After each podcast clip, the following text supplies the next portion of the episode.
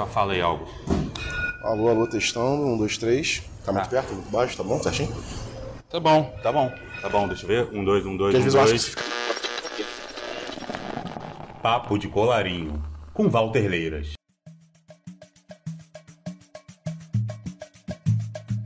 E aí, campeão? Ó, mais um papo de colarinho. Agora estamos aqui com o nosso amigo Arcanjo. Como vocês já estão acostumados, eu não sei apresentar as pessoas. Então, Rafael, fica à vontade aí. Fala galera, boa tarde. Mas nos queria agradecer, cara, o convite. Porra, satisfação enorme. Primeiro bate-papo de colarinho do ano. Tô me sentindo honrado aqui. Galera, meu nome é Rafael Belo Arcanjo, tá? sou advogado, é, preto, suburbano, nascido e criado em Anchieta, aqui no Rio de Janeiro, zona norte do Rio. E é isso, tô aqui para trocar uma ideia com o Walter, que já assistiu o primeiro bate-papo de colarinho. Inclusive, quem não assistiu, sugiro que vá lá no canal do Walter, Ah, vai lá. assista, que tá maneiro pra caramba. Eu tô até meio assim nervoso, eu preciso me manter à altura, né? Imagina o Danilo, foi o primeiro. E, tipo, foi muito supetão, não avisei porra nenhuma pra ele. Eu falei, não, vamos ali, vamos, vai ser tranquilo, só tomar uma cerveja com chegou de equipamento assim. Caraca, mano, que cerveja é essa? Totalmente diferente. Mas, cara, essa mecânica. Ó, hoje estamos aqui na casa do Nando. É, a gente não paga nada pra eles, e, mas é aqui prestigiar. A gente vai cada dia gravar num local diferente, porque tem muito disso, né, cara, de pertencimento. A gente gravou primeiro lá na da Pedra, para restaurante ali na Pedra do Sal, que é tipo um local assim, de movimento negro, historicamente falando. importante, cara. Aqui Real. também. Então a gente vai ficar rodando a cidade, a gente vai pro subúrbio, vai pra Zona Norte.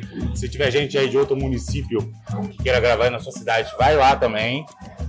É, aqui é tudo improviso, é, no ritmo do primeiro, é crianças chorando, carro passando, às vezes vai ver um som de batida aí, mas a gente vai seguindo. E cara, a gente se conheceu através do Danilo, né, sim, cara? sim, sim, sim. É. Na Secretaria né, da Cidade Religiosa, É, lá da prefeitura. Prefeitura do Rio. Cara, é, esse formato que eu tô querendo fazer aqui é meio que a gente trazer um diálogo mais tranquilo pro, pra política de hoje. Que acho que muita gente fica naquela de Globo News, travado ali naquela tela, e você vê pouco pessoas falando a língua do povo, tá ligado? Eu acho que nada é mais língua do povo, principalmente do carioca. e Eu já vi discussões muito mais elaboradas políticas numa mesa de bar do que eu já vi na Câmara dos Vereadores, na Leste, Câmara Fe- Federal. Então, pô, nem imagina, velho. E lá o baixo é nível baixíssimo. A gente bota, vezes, uma pessoa que não tem uma formação de uma mesa falando política que ele vive ali no dia a dia, no mercado, essas coisas, e o cara tem uma sensação de, às vezes, falar mais de economia do que o Paulo Guedes. Eu, pelo menos, a minha mãe dá uma aula de economia no Paulo Ai, Guedes, brincando, brincando. Aí, E você também, pô, deve ter visto muita gente que fala sobre o movimento negro, que poderia falar muito mais do que aquele boçal que tá hoje lá. né? Porra, cara, esse cara recentemente teve uma, teve uma notícia agora, é, não sei se foi ontem, se foi ontem, enfim. Mas saiu nas redes sociais. Eu, confesso pra você, eu não fico acompanhando mais é, é, é, mídia aberta, né? Hum. Eu confesso que de uns tempos pra cá eu dei uma segurada. Tento evitar, porque, cara, como você falou, é, é tudo muito manipulado, os caras falam, é, é, pra- tentam manipular a massa. E tem um tipo de discurso que é voltado só pra quem tá ali no, É. no- O cara fala pro nicho, convívio. né? Exatamente, exatamente, pro nicho dele. Mas, porra, o Sérgio Camargo, o cara assim, não de ficar falando mal ou bem, né? Mas aqui dá pra falar ah, mal. é pra falar mal, né? Porra, que esse, esse maluco, eu vou te falar.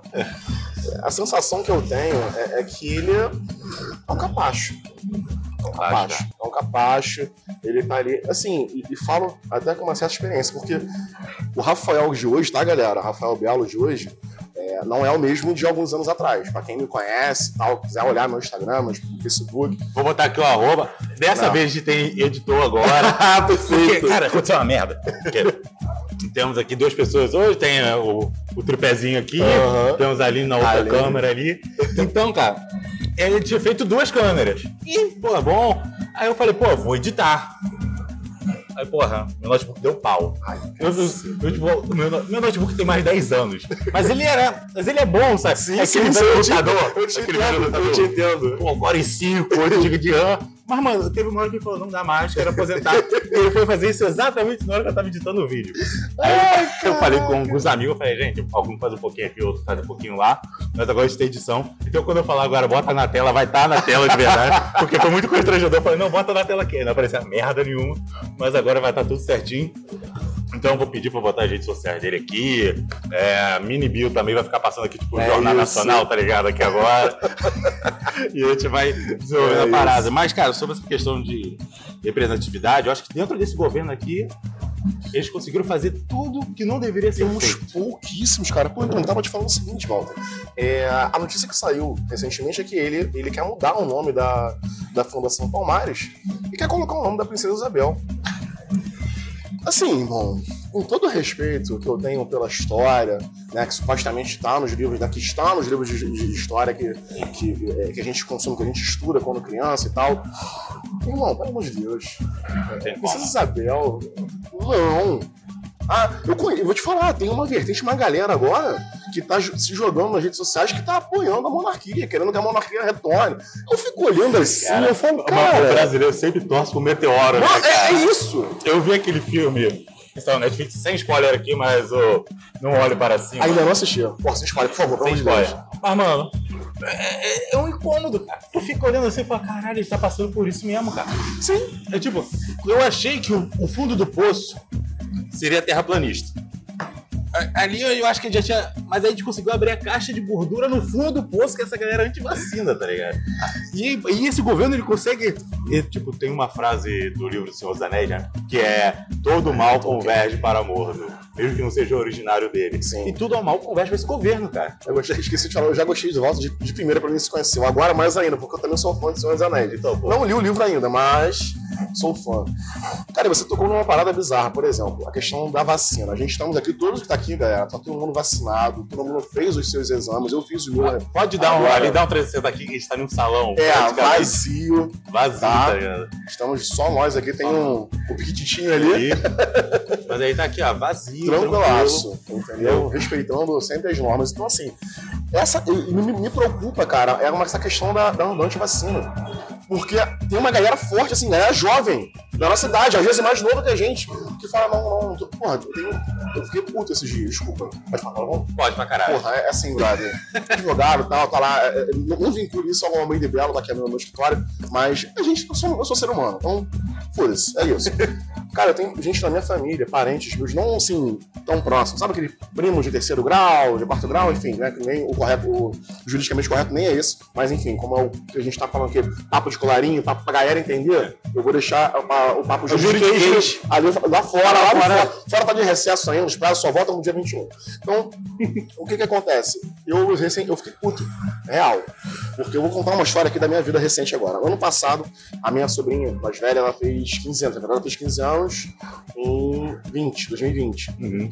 A festa seria no, né, no meio da pandemia, então o que nós fizemos? Conversei com, com, com a salão de festa, falei, cara, vamos jogar salada mais pra frente, até vir as vacinas, pelo menos dos mais idosos, vamos seguir as orientações né, da prefeitura, do estado tal, da OMS de preferência, conseguimos jogar a festa mais pra frente. Nós colocamos no convite, tá? Todo mundo já vacinado, todo mundo assim, os mais velhos, né, os idosos da família. Gente, por favor, é, quem tiver a liberdade de conseguir tomar vacina, tome.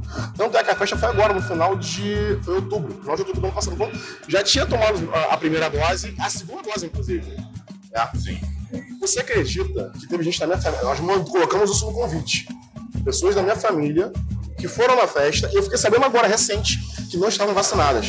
Brother, graças a Deus que ninguém que estava na festa manifestou sintoma posterior, né? Ficou de boa. Mas olha o risco, cara, que as pessoas fazem. E detalhe, tem um camarada meu que é motorista de Uber, de aplicativo. Tá rodando pro Rio de Janeiro inteiro. É. E aí eu tô dentro do. Aí conversa assim, aleatória. Às vezes quando eu pego o Uber pra cima e pra baixo e tal, tô bebendo, tô num dirijo. Falei, cara, você me leva em tal lugar? Ah, levo sim. Aí conversa aleatória, Walter, aleatória. Porra, tu viu o filme do. Ah, vi sim. Aliás, eu já fui ao cinema ver, né? Ele falei, tu, pô, se amarra, então você não vai não? Ele, pô, não, então eu não posso. Pô, não pode por quê? Não, aqui. Aí fiz assim com os bons. Falei, assim o quê, cara? Eu não tomei vacina não. Na casa ninguém tomou. Só minha mãe, que é servidora pública do município, foi obrigado. Falei, caralho, irmão. O que tá acontecendo com o povo, galera? Na boa. Porque a sensação que eu tenho, se a gente pegar a parte histórica do Rio de Janeiro, salvo engano aqui na. É, é, não sei se foi a abertura, agora me perdoe os historiadores se eu falar merda, tá? Se foi a abertura da Presidente Vargas para poder sanar um problema, não sei se você vai é. uma doença de Chagas e tal, alguma é. coisa assim. E teve depois a revolta da vacina. É. Que a população reclamava falou o seguinte: não, que é o Estado, o Estado, o poder público, só quer dar a vacina para poder levantar a saia das mulheres e ver a bunda das mulheres. Irmão, a gente está regredindo nesse nível. Tá. Nesse nível. E é surreal a falta de conscientização e a falta de, cara, de amor ao próximo, de preocupação com o próximo. É porque as pessoas acham muitas vezes que a vacina é um ato individual. Eu estou tomando vacina por mim. Cara, nunca você vai tomar vacina só por você. Cara, tem a questão de preservação de vida. Mano, você pode ver isso, você vê nas redes sociais. O que tem de gente pegando Covid de novo, de dezembro pra cá? Caralho. Cacetada. Mas eu não vejo ninguém falando, cara, tô ferrado, morreu. tô arrebentado, morreu. Não, cara. É, esse, esse vírus, ele vai, tá, ele vai andar com a gente. Ele vai andar com a nossa sociedade. Mas a questão é que a gente precisa se proteger para que tem pessoas que quando pegarem, tipo, um idoso que queria morrer, não vai morrer, mas ele pode ficar internado. É um jovem que ficaria um pouco coriza, é ofegante, agora ele não fica, agora ele fica de boa. Mas é um ato de coletividade, mano. Eu acho até que agora, agora, o babaca, agora é a gripezinha, tá? É, agora. Agora é a gripezinha, porque a galera tá vacinada, entendeu? Pô, esse cara, eu vou te falar,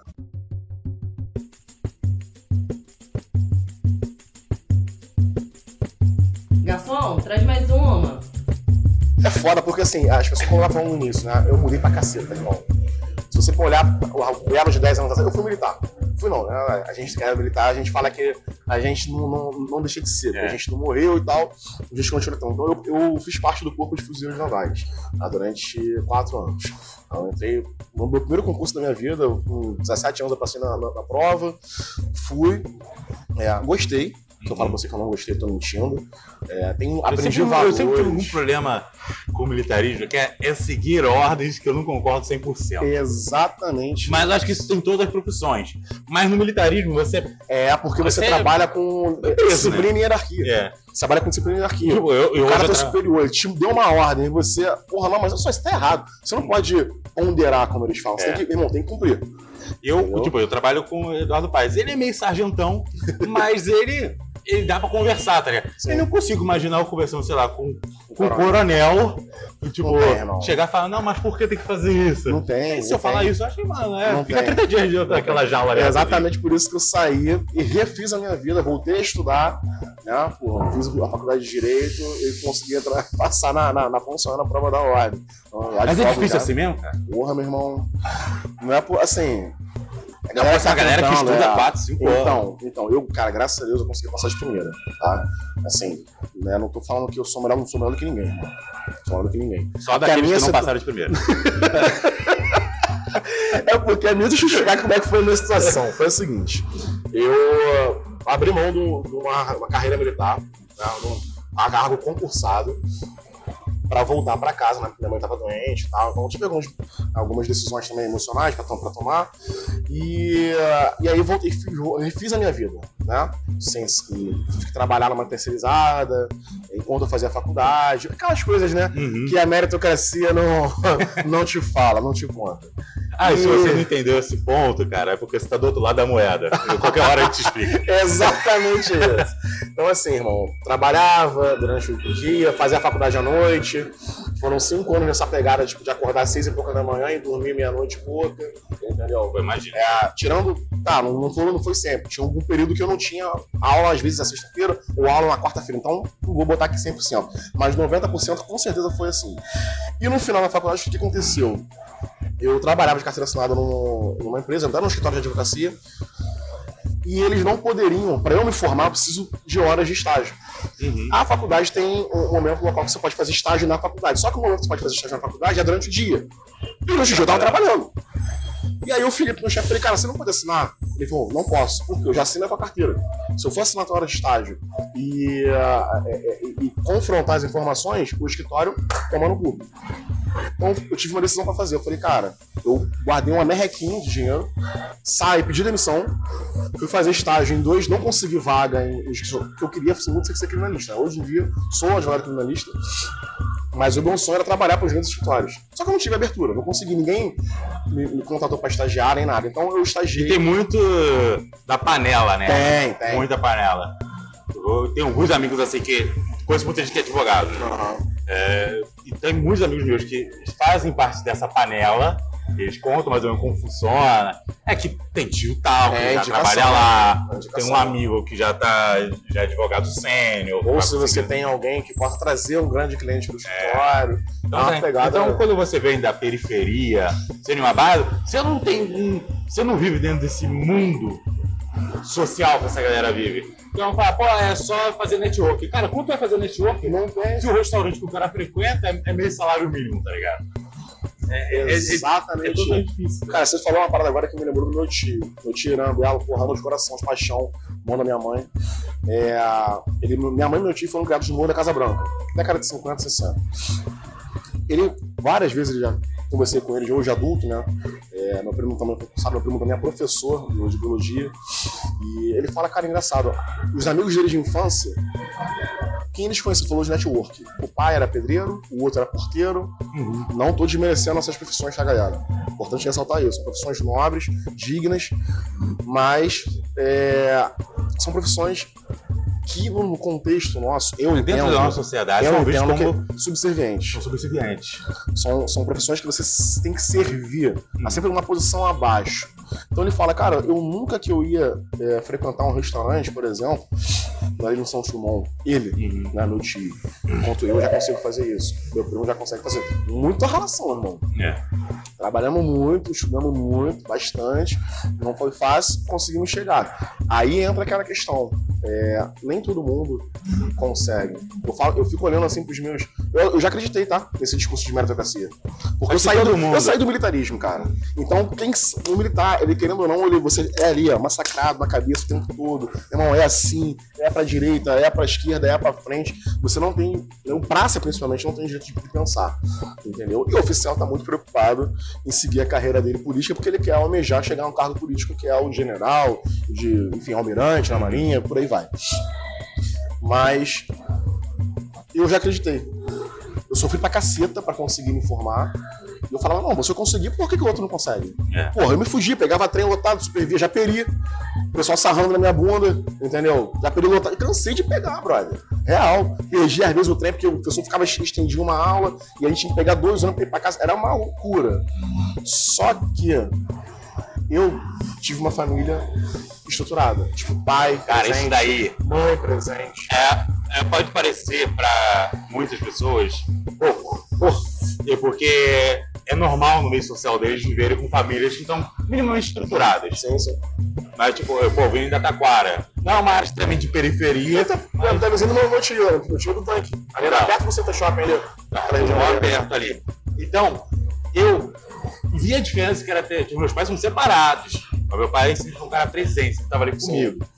E eu vi a diferença de eu ter um pai que iria me, ia me visitar sempre, uma mãe que pegava o meu caderno da escola pra ver como eu tava nas minhas notas. Por mais que nessa época da minha vida eu não era o melhor aluno da turma, tá ligado? Dos meus amigos ali, que não tinha essa estrutura em casa, seja porque a mãe sempre trabalhava, ou o pai nunca foi visto, tá ligado? É, a, a cabeça da criança cresce totalmente diferente, cara. E vou te falar, uma parada que eu acho também crucial, além da questão da família, isso, claro que a família acho que é, é o principal, pra você ter, ali um- um- uma base. Mas, por exemplo, você falou um caso agora, quem não tem um pai, nunca teve um pai no seu registro de, de, de nascimento, ou às vezes até tem um pai separado, mas o cara, cara, eu conheço pessoas assim, infelizmente são homens babacas, horríveis, de caráter duvidoso. Como é que é? É, O cara tem, ele tem responsabilidade daquilo. né? A mulher não, não, não, engravidou e não pariu sozinha, saca? É. Aliás, pari, perdão. Perdoem mulheres, pari, elas parem sozinhas. Mas ela não criou a- aquela criança, não, É. não geriu sozinha, sabe? E, Na simbiose, e você é, percebe o seguinte, eu percebo isso. Que a criança que nasce num lar desse, ela se sente às vezes até na obrigação de ajudar, porque ela tem, uma, às vezes, outros irmãos menores, então ela já começa a trabalhar mais cedo e faz a correria dela mais cedo. E, cara, eu, é, é, eu sou de Anchieta. Hoje em dia, Anchieta, olhar, dar um Google aí rapidinho, quando eu era criança, nem, nem sabia o que, era. O pessoal falava, porra, é, é, é- é roça. E realmente era, né? Passava, tinha uma rua, a gente para Pipo, passava um carro a cada meia hora, 40 minutos. Hoje em dia faz parte do complexo do Chapadão, na Pavão. Caralho. A parada, porra, tomou depois da- daquela merda da- das UPPs, né? Aquela guerra lá do alemão, a bandidagem cresceu de uma forma, o pessoal tirou, na época, os bandidos saíram da zona sul do centro, foram todos pra Baixada e o resquício da zona norte. Então, irmão, é, eu. Vários amigos meus que eu vi que escolhe. Eu falo escolha porque todo mundo tem uma, tem uma escolha, mas às vezes o cara foi forçado aquilo ali. Ele não viu outra. Ele não tentou emprego, não conseguiu. E, e às vezes ele acaba sem ter uma família, sem ter uma estrutura, alguém pra falar pra ele, cara, não, calma, eu vou, tô aqui com você. É, Você só precisa se preocupar em estudar, você não é uma criança. Ele tem às vezes essa necessidade, essa responsabilidade, então ele acaba embarcando na onda do tráfico. E escolhe o caminho errado. Cara, eu vi isso. Então assim, Pô, eu, esse ano passado, né? é, eu venci- a gente venceu a prefeitura com o Eduardo Paz. E a primeira coisa que eu fiz. Acho que acabou aqui. Pega mais uma lá. Mas não encerra o vídeo, não. Não encerra, não. Não pra editar. Não. aham, Tá, Se tiver mais de um vídeo, quando Sim, tu bota sim. na trilha. Eu não sei, deve ter 10 editores vendo isso aí agora. Fala, não, Val, dá pra fazer diferente. Mas dá pra fazer diferente porque tu sabe. Eu sei ali o primário da parada. tá ligado? Mas eu vi isso, cara, que eu passei lá, fui, passei na prefeitura e tal. Eduardo Paz me chamou, me convocou, vamos embora, vamos atuar comigo. E eu vi ali, eu falei, caraca, agora eu tenho uma oportunidade de devolver um pouco para minha base é isso. aquilo que eu tive, tá? Porque, mano, você pode crescer quanto for, mas sua raiz tá sempre no mesmo lugar.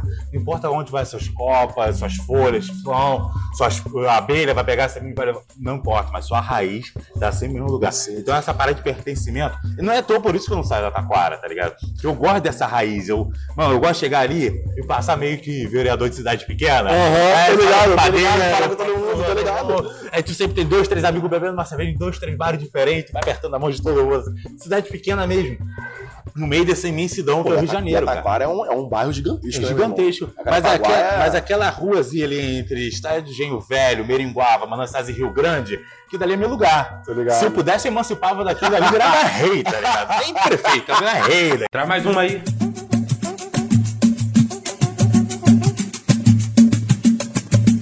Com a coroa. assim. É um lugar que eu gosto muito. E eu quis devolver um pouco ali. E eu não tô falando de região mais pobre do Rio de Janeiro, não. Sim, sim. Eu quis devolver. Quando eu cheguei lá, eu encontrei um amigo meu. Eu falei, pô, parceiro, caraca, mas cadê aquele fulano? Pô, isso aí morreu, cara. Pô, morreu como? Ah, foi roubar um carro, era um PM dentro, passou por cima dele. Aí o outro, ah, tomou oito tiros na cara. Aí o outro, ah, não, pegou AIDS, morreu na câncer. Que o outro, ah, não, tá preso, ah, tá fugido. Eu fiquei falando, caraca, mano, dentro daquele cenário, Obrigado, tá os únicos. Valeu. Os únicos que chegaram. Os poucos chegaram no ensino superior. Fui eu. Posso contar no dedo, assim. De todos os moleques que jogavam, soltavam pipa e jogavam bola comigo. Poucos, entendeu? É isso. E dessa galera que, querendo ou não, focou na vida, tipo, não teve nenhuma passagem, não teve filho precoce, semente Uhum. que pode falar, ah, não, construção familiar, cara, um jovem não tem Não tem, mentalidade tem para fazer uma construção familiar e nem as- assumir todas as responsabilidades que uma criança necessita. Por isso que, pô, cada vez mais, países mais, vamos botar assim, mais desenvolvidos, as pessoas têm filhos mais tardiamente. Ou às vezes nem têm, mas tu, um, vai dizer que uma criança de 16 e um garoto de 18 tem capacidade mental de estruturar uma família do zero, Não tá tem a menor condição. Eu, eu, eu acho, acho bizarro meus avós terem conseguido. Então, mas olha só, eu não sei se você. Opa! Aí, tá vendo aí o que você falou? Ah, Ah, paradas aleatórias acontecem por aí de vez em quando, mas é isso aí, vamos como que vamos. É, o que, que acontece? Eu faço terapia, tá? Inclusive, galera, eu acho que todo mundo tinha que fazer. 50% das pessoas fazem terapia e as outras 50% precisam fazer, galera. Tá? Não é coisa de maluco, não é coisa de fresco. Eu já achei isso também. Já era, eu fui babaca, que nem você. Quem pensa assim, eu fui babaca, fui babaca igual a vocês. Eu tava conversando Aí, com a falando disso, uma questão de terapeuta, Ah. eu, às vezes eu reluto ainda. Porra. Eu reluto. Eu vou te contar uma história como é que foi. Eu, eu comecei a fazer terapia agora, em 2021. Eu, 2017, Não, eu, eu não preciso. Quem me conhece sabe que eu preciso. Mas. Não, Rita. É. eu- cara, em 2017 foi bizarro. Eu, tava, eu saí do escola, marquei uma vez, presencial, né? Trabalhava aqui no centro do Rio. Ah, e aí marquei na Cinelândia ali e tal. Fui no. Cheguei no, no prédio comercial, cheguei no. ah, marquei direitinho, bati na porta. Quando a pessoa me atendeu, eu falei assim, não, foi engano. Virou as costas e foi embora. Mas tu vê o nível de dificuldade que eu tinha em falar da minha vida, Cara, isso daí tal. é 90% dos Os homens. Ainda mais é porque tinha criado. Igual aquela pensamento música, que, meu irmão- Eu sou criado pra morrer, nós é. Mas é treinado pra ser forte, Sim, tá a gente já tem que ser forte o tempo todo, a gente tem que ser fora, a gente não, Não pode chorar, chorar, não pode demonstrar sentimento, entendeu? É, mas, cara, eu hoje em dia eu falo, pô, por que que eu não comecei a fazer antes? Real. Por que que eu não entrei nesse assunto? A gente tava falando de. Ah, da, da, da forma dos seus avós que começaram a vida É. mais cedo. Os nossos avós, os nossos pais começaram a vida mais cedo. Mas era uma outra realidade. Era uma outra pegada, entendeu? Sei. Hoje, porra, aquela época. A, a, Na idade a média, pessoa reis eram com 15, 14 anos. Porra. atingiam a, a- talvez a maturidade. Eu não sei se. é, Hoje em dia tem uma. mais não, não- é a minha área, tá, galera? Então posso falar qualquer besteira aqui. Mas. Cara, a gente tá numa mesa de bar do centro do Rio. A gente tá no local pra falar besteira. O que não pode falar besteira é o presidente em rede nacional. Tá ligado? Mas a gente tá com. A gente tá com a liberdade de falar besteira aqui. E caso a gente fale algo errado, tecnicamente falando, você que tá assistindo aí, bota nos comentários. E, cara, no próximo vídeo a gente É bota aí. assim uma leitura de notas. Retifica. E, vamos, porque aqui, mano, não tem doutor de mil áreas, não, pô. Cada um aqui sabe um pouquinho, mas, pô, A gente tem vivência também, né? É, cara? mano. A gente tem. ele tem estrada, né? É, A isso aí. vai- A, a, Mas, eu- um mas você falou mas- real, assim, vou fazer agora um comentário de amigos, né? Assim, eu já perdi amigos, seja alguns já foram presos, outros mortos, né? Na guerra de tráfico, infelizmente. Aí como é que são? Olha como é que é bizarro. A minha rua, eu moro no, no- é o primeiro condomínio de Anchieta, da, da área que eu moro ali. Primeira rua que foi fechada, não é um condomínio, é uma rua que foi fechada. É. Entendeu? Porque na época, quando eu era criança, na época do prefeito Conde, você vai lembrar dele, que era um, um barba, eu chamava ele de barba de, de bode. O Que era um. É isso aí, É é o isso melhor. aí, isso aí, esse cara aí. Na época, né, tinha, sei lá, três bandidos lá no Chapadão, o mais brabo usava um revólver 32, e os caras roubavam na pista. Estava na minha rua, passava por uma abertura que tinha, saía no meio do mato, andava mais uns 20 minutos pra chegar na porra do morro que eles moravam lá. Era isso que eles faziam. E aí, o pai de um amigo meu, falecido Rubinho, Deus tenha bom lugar, chegou e tinha uma abertura na, na prefeitura, na Câmara dos Vereadores, e desenrolou.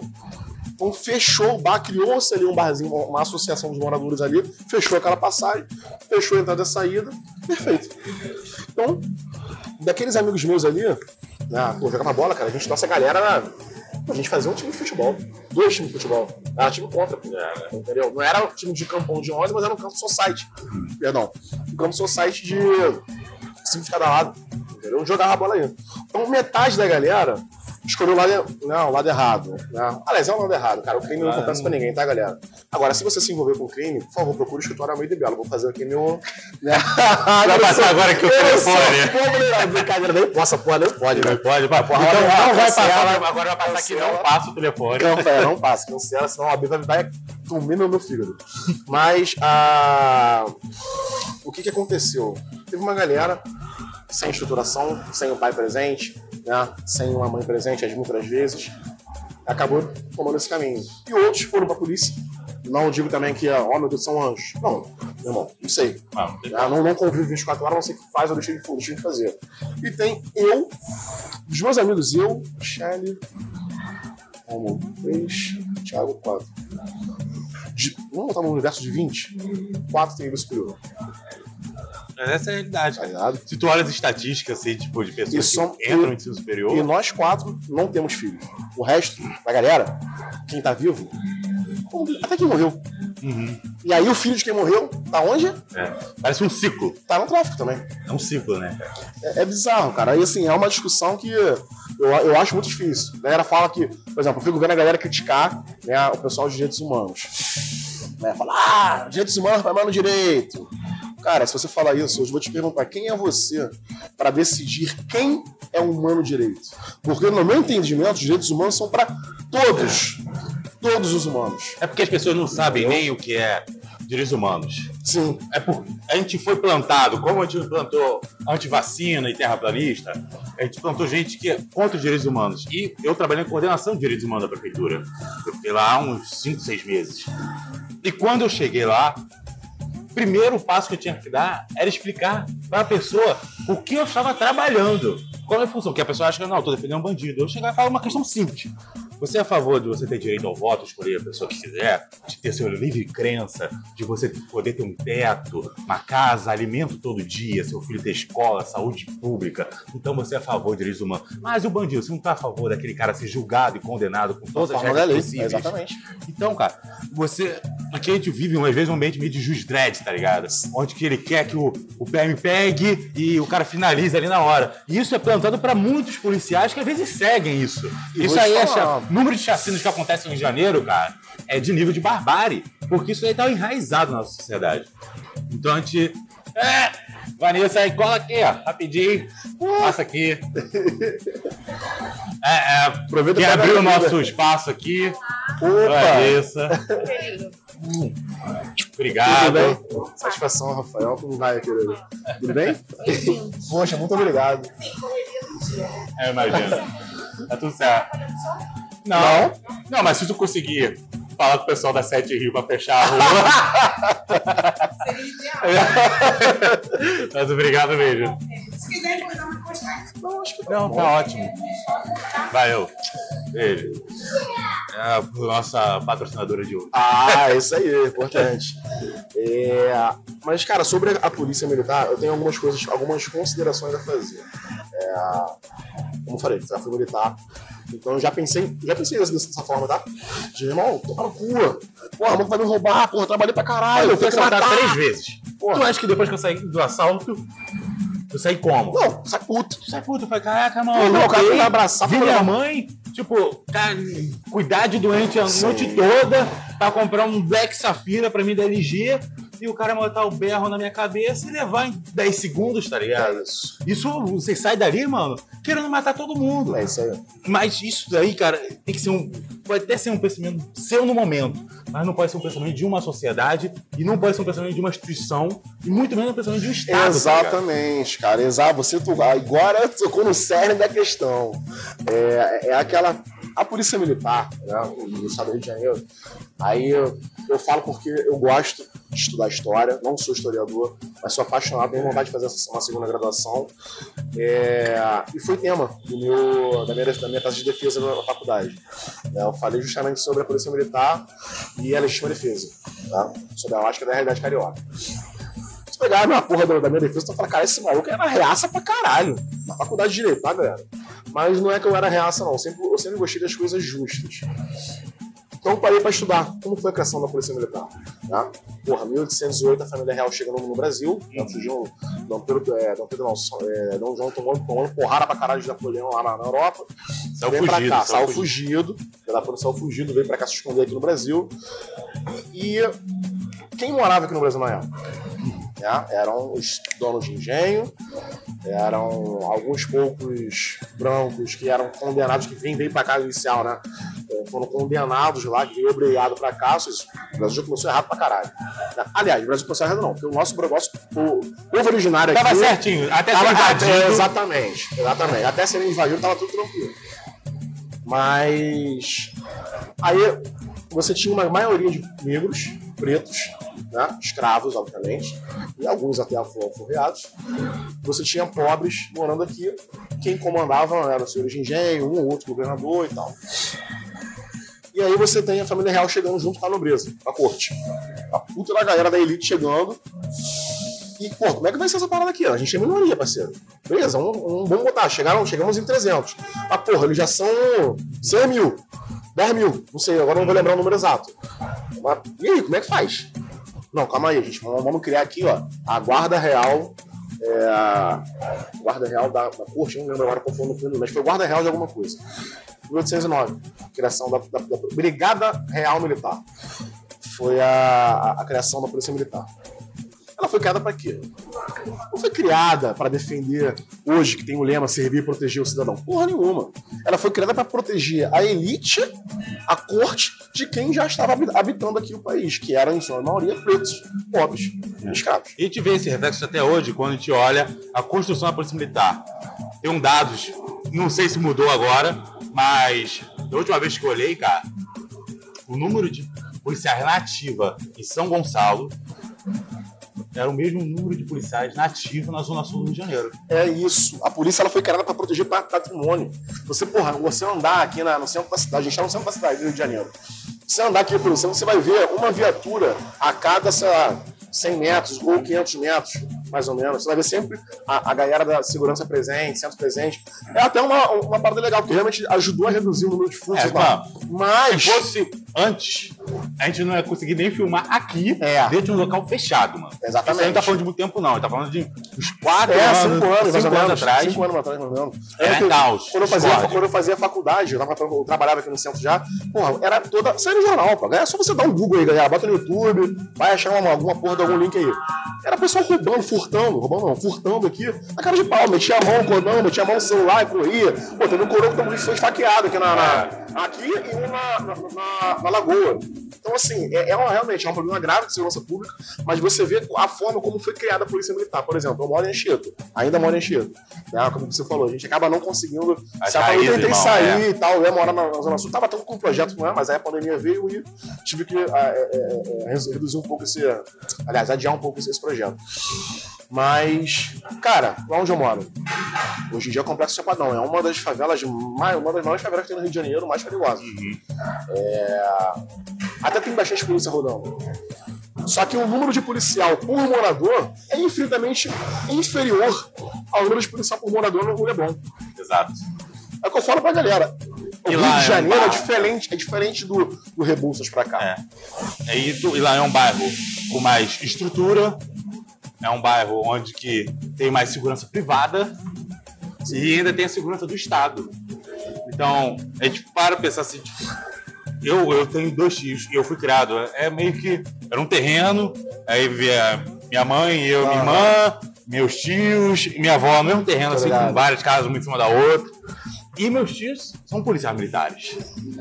Então, quando a gente está falando aqui, eu vejo de um lado uma sociedade que está prejudicada por conta daquele alto escalão da Polícia Militar decidir militar ainda para a corte É isso aí. do Rio de Janeiro, É isso. que a, hoje a gente não tem monarquia, mas a elite, quem tem dinheiro, É toma as mesmas decisões como se tomasse em 1822, 1989. Então, cara, pouca coisa mudou nesse ponto. E também eu vejo o lado, tipo, eu, eu vi meus tios entrando como praça e alçando a chegar oficial. Pô, maneiro. Então, cara, eu vi eles reclamando toda hora do colete, do fuzil, Porra, total. do falta de equipamento. Eu vi eles reclamando da viatura. Eu falei, cara, meu tio, uma vez botaram eles. Foi. Acho, acho que foi na linha amarela ou linha vermelha, vermelha com uma viatura travada. E Acontece pra caralho. aí falou, pô, eu falei, cara, a viatura não tinha nem combustível pra gente fazer uma perseguição, que era um combustível só pra voltar pro batalhão. Aham. E, mano, não tem nenhum tipo de blindagem, Eu mano. vou te contar. Eu vou te contar assim, eu vou contar algumas histórias aqui em off, é, omitindo o nome, obviamente, o nome das pessoas, porque não quero que ninguém seja prejudicado. É o que eu falo, irmão, eu tenho amigos, amigos mesmo, tá? Que eu, são, são dois dos meus melhores amigos. São policiais. Um é, é, gratu- um é praça, o outro é oficial. Irmão, eles têm visões diferentes da polícia. Óbvio. Óbvio. Um Quem tá na rua, Porra! Não, até o oficial, ele já, ele já passou por umas paradas dele, assim, ele, ele é de guerra, ele vai pra rua, caralho, o cara veste a camisa, tá ligado? Ele, tanto é que ele é um oficial bem quisto entre os praças. Ele não é, talvez, tão bem quisto assim entre os próprios oficiais. uhum, Mas, enfim, eles têm divisões diferentes da corporação. Essa que você falou, irmão, às vezes a viatura não ter combustível, caralho. Cara, tem um, tem um local, eu não lembro se era no Meia, que eles ficavam andando a viatura parada. A viatura não tinha bateria. Ou seja, ele falou, irmão, ele falava ali, caralho, Belo, olha só a merda. Dá uma parada aqui do outro lado da rua, o cara fugiu, eu não vou, falei, eu não vou correr atrás. Aí são duas paradas, tá? Ele, tem uma- ele é um cara que pensa. Ele não é só mais um que, meu irmão, vai lá e o cara deu a ordem, ele vai igual um maluco, porque é isso que acontece, infelizmente. Os caras são pontas de lança, os caras vão pra guerra a sob ordem do Estado, tá? Porque a ordem, meu irmão, o cara não tira da cabeça dele. Ele recebe uma ordem. A ordem vem do governador, o governador passa pro, pro chefe de segurança pública, o chefe de segurança pública passa pro comandante-geral da, da, da Polícia Militar. É assim que funciona. E daí só pra baixo, a mijada, é igual o Rio. O Rio só desce, irmão. Ele não sobe. Entendeu? Então ele fala, caralho, olha a merda, cara. Aí eu vou, aí outra situação, ele tá parado a porra num posto aqui. Ele não pode abandonar o posto dele se ele vira uma situação acontecendo do outro lado. Porque se der uma merda, quem vai tomar no cu é ele. exato. Então, às vezes, o cara fala, porra, eu prefiro. Ele fala, sei, eu eu vou lá, eu tra- ele fala, eu vou trabalhar à noite. Porque à noite tem menos ocorrência. Tem menos ocorrência. Então, assim, são coisas que pensam. Aí, volta, a gente, a gente tá indo voltando, galera, desculpa. Mas, assim, é, o Sargento já falando que as pessoas acabam colocando é, a responsabilidade de tudo na mão da polícia. Irmão, a polícia sozinha não vai resolver porra nenhuma. Nada. Nada. Primeiro, Nada. cara, tem uma parada aqui pra mim. Tem que mudar. Aí, ver, não? Eu fico preocupado com esse copo aqui. dá- dá- dando dengue aqui, É, meu Deus do céu. acabou de Troca- mosquinha. Troca esse copo, pelo amor de Deus. pega. Esse aqui. Mas, cara, tem uma parada que tem que mudar. Principalmente, eu vejo isso em toda a minha juventude. Eu tô andando na rua tranquilo, voltando pra casa de noite, depois da baladinha, três horas da manhã. Tô puro. Não, tenho- não andava armado, não usava droga. Uhum. Não, bebia, fumava, Mas a mas parada que ele falou não, não usava, né? é, usava droga. Não, porque hoje. hoje é. Hoje é, hoje é difícil. O Brasil me obriga a beber quase todo dia, mano. Aí minha casa, mano, a Ambev, irmão. Eu acho que o, dire- o diretor, o dono do depósito perto da minha casa, comprou um Corolla na pandemia, só com dinheiro de cerveja que eu comprei. Mas, cara, tu vê, cara, que tem toda essa construção. Quando eu via, três horas da manhã, madrugada, eu andando na rua deserta. O que me dava mais medo é que se eu visse uma viatura virando. Isso aí também, porque tinha preto, de periferia. Aí te vê a viatura quebrando a esquina e fala, caraca, aí eu vou levar um esculacho. Então, deixa eu te falar uma parada. Eu sei, cara, e, e o pior, eu, eu só tive duas abordagens agressivas de várias vezes. Aham. Mas, mano, eu não conheço um jovem da periferia que passasse tranquilo lá de uma viatura. O cara pode viver dentro de uma comunidade, passar todo dia em frente à boca de fumo e ficar mais tranquilo do que quando ele vê um PM. Isso é surreal. E né? quando ele. Que deveria ser o cara que tá ali pra defender a gente. Mas às vezes aquele PM que tá ali, tudo que ele quer, se ele tá rodando com a hora, é que nada aconteça de perigoso. Mas aquela farda, aquela viatura, o giroflex, mano, faz um distanciamento, tem um distanciamento social gigante. A gente repara isso quando a gente vê esses caras da segurança presente. Se tu bota um PM só com a farda tradicional da PM de um lado e um cara com coletivo de segurança presente, Porra, todo é mundo outra- vai é- falar com o cara de segurança É presente. Porque o cara já identifica aquele cara de outra forma. É isso. Porque É quando a gente isso. vê a imagem na TV do PM carregando um corpo, dele trocando tiro, ou como aconteceu com a Kathleen lá no complexo do Lins, cara, que ele matou uma garota grávida. E tem vários relatos, e é mensal, cara. A gente não tem um cenário só, tem vários. Desde PM arrastando uma pessoa na rua, Porra, no cara, é asfalto, ah, aquela operações hostis. da Cláudia, né? não É. Cláudia. Há operações hostis da Polícia Militar. Mas dentro daquela barra daquela farda, eu sei que tem uma É pessoa. um ser humano, pô. É um ser Porque humano ali. poderia ser meu tio, poderia ser minha tia, tá? poderia ser amigos meus que hoje estão na Polícia Militar. A polícia- Mas a gente tem um O distanciamento. policial, é o eu falei, eu, eu falei isso na minha época de faculdade e repito isso hoje. Por mais que eu tenha mudado, evoluído, né, a gente está sempre em uma constante evolução e aprendizado. é, o policial o militar do Rio de Janeiro, ele não vem de Marte, ele não vem da Lua. Não. Ele vem da sociedade. Você Geralmente das mesmas ser- áreas que ele É reprime hoje. Exatamente, pô. Eu tive amigos, pô, meus amigos. Meus amigos são policiais. Conviveram com, porra, com vagabundo, com traficante. Entendeu? Jogaram bola com quem depois. Enfim, sabe? E. Mas isso é muito triste. Uhum. Isso é muito triste porque. Aí a gente talvez pode até entrar, porra, não, mas aí o porra, o Belo tá sendo muito é, teoria da conspiração, caralho e tal. Mas, cara, existe uma, um formato, no meu, na minha concepção, tá? No meu pensamento. Existe esse formato que já vem lá de trás. É. É que eu sirvo forçar de, o cara- racismo estrutural, né? Sim. Que isso, a Absurdo. forma que a polícia traz hoje para a sociedade é somente mais um reflexo do racismo estrutural que a gente fala, cara. Porque o segurança da Zara, ele somente é a mesma ponta. Se tu botar esse cara de fuzil na rua e de Eu colete, cara. ele vai agir da mesma forma. E às vezes o segurança é preto. Muitas vezes. Muitas vezes. Muitas vezes. Eu... Teve uma parada que tava eu e a Aline dentro de um ônibus, vindo por alguma agenda, alguma porra assim que eles estavam fazer. E no meio do caminho, é, tinha dois garotos jovens vendendo bala querendo entrar no ônibus.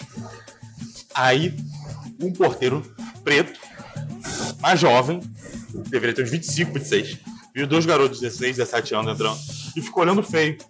E tinha um coroa preto sentado no ônibus, que viu ele olhando feio, encarando assim. Aham. E o coroa do ônibus preto também virou e falou: Pô, parceiro, ele é igual vocês. Olha, trabalhador é igual você. Vai ficar olhando ali, os malucos estão ganhando a vida, pô. Não são bandido, não. Ele é preto igual você. Aula, ele é serviçal igual você. Igual a mim que tá dentro do seu. Aí eu falei, caraca, mano, olha só que vivência. E o cara falou isso porque ele já passou por isso. Provavelmente ele já foi esse garoto vendendo bala, Sim. já foi o porteiro, e hoje ele é um cara aposentado dentro do ano. Mas não deu três esquinas e eu vi que o maluco era bolsonarista, tá ligado? Aí eu falei, pô, não tem como ser bom e tudo mesmo, né? É, cara. E tipo, a mente dele criou uma parada que foi aquilo da vivência, da cor, do sangue, ali do suor. Consegue fazer uma realidade pra ele, mas ao mesmo tempo, como ele não viveu uma realidade de relações homoafetivas, quando ele entrou nesse assunto, ele falou: Não, da minha terra não tem isso. E tu vê muita questão de vivência, cara. Sim. Nesse ponto É, também. isso é muito. é- é- cara, você falou uma- essa questão do, de vivência desse senhor aí. Você me lembrou agora meu tio.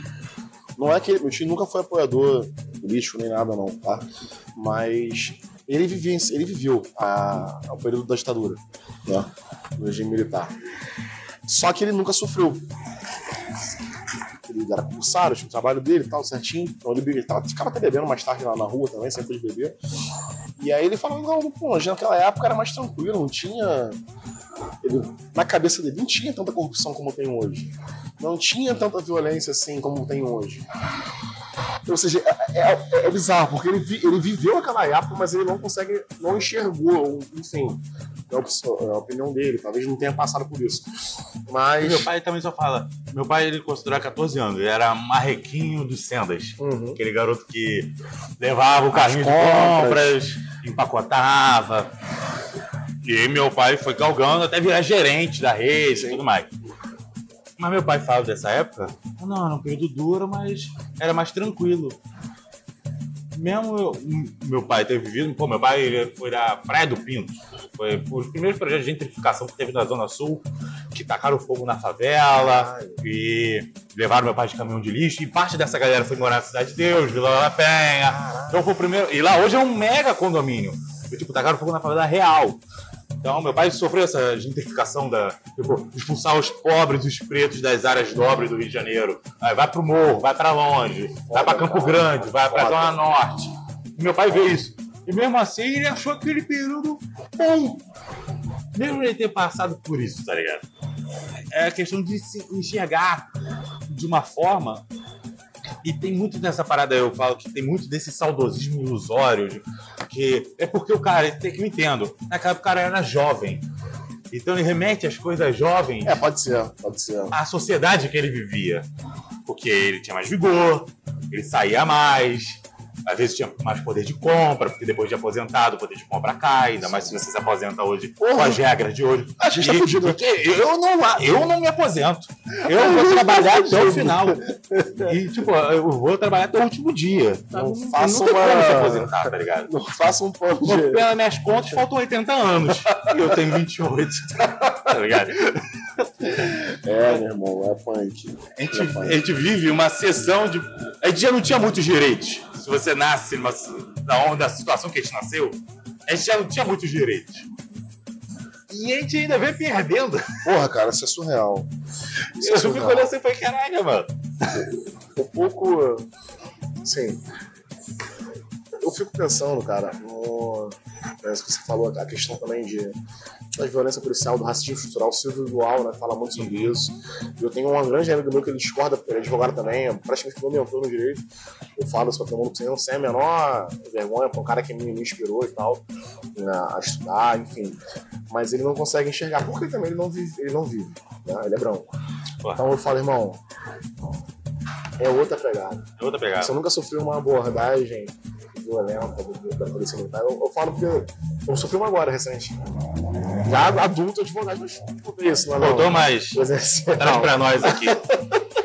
Deixa eu falar a primeira. A primeira eu tinha 15 anos, tá? Eu tinha 15 anos de idade, eu tava saindo de casa, tava um final de semana chuvoso. Tu bota isso agora esse mês aí. Eu fui alugar um filme na locadora. Nossa, tá vendo? Deus do céu, Aí. da idade legal. É, locadora. Deus do céu, na verdade. Fita legal. verde. Ah, eu fui na, na- na- locadora alugar E aí, na volta, cara, era sem sacanagem. Sei lá, 200 metros da minha casa. 200 metros da minha casa, real. A gente tá aqui na. Armino, né? Carmerino Carmerino. a Branco. Com a- Cara, é como se fosse daqui. É Rio Branco? Não, não, aqui é, acho que é Marechal Floriano. Marechal Floriano. Isso. É, daqui, eu moro assim, a, a, vamos supor, a- aqui é minha casa. A locadora fica ali na, no metrô da Presidente Vargas. Tá? É essa a distância. Só que tava chovendo, e eu, porra, eu perto de casa, então eu falei, cara, eu não vou botar uma roupa, pá, uma roupa que eu tava dormindo, eu tava em casa. Era um conjunto preto, de calça de tactel, um casaquinho de tactel. Preto. O preto era de dia, tá? Era umas 10 e pouca da manhã. E eu indo pra locadora. Quando eu volto, tô voltando pra casa, a viatura, na época do nono batalhão, na época lá dividia-se. Hoje em dia tem um 41, o Paracasa primeiro. Na época tinha- era o nono, pra ver como é essa porra ficou marcada na minha cabeça. Era o nono o décimo quarto. Aí foi uma viatura do nono. Os caras, na época de, de aquela porra de patama, falava, né? É. O maluco, pá, enfiou o carro na minha frente, já desceu, pá, o caralho, tá eu, assustado pra caralho. Falei, não, mano, só tô com. Só tô peguei um, um- um filme aqui, um DVD, só tô indo pra casa. Eu, caralho, rapaz, que não sei o que. Falou, deixa eu, abre, abre teu. Deixa eu ver tua, o que tem dentro do bolso. Só que aí, diferença de você ter uma família estruturada, não sei o que falou. Jamais deixem colocar a mão no seu bolso. Você, branco, tá vendo, tá assistindo a gente aqui, na Zona Sul. Teu pai e tua mãe já te, já te ensinou como, você, como todas. você deve se comportar perante uma abordagem policial? Não. Se você não aprendeu, irmão, sinto te informar, você é um privilegiado. E se você não entende isso, aí a culpa não é minha, a culpa é tua.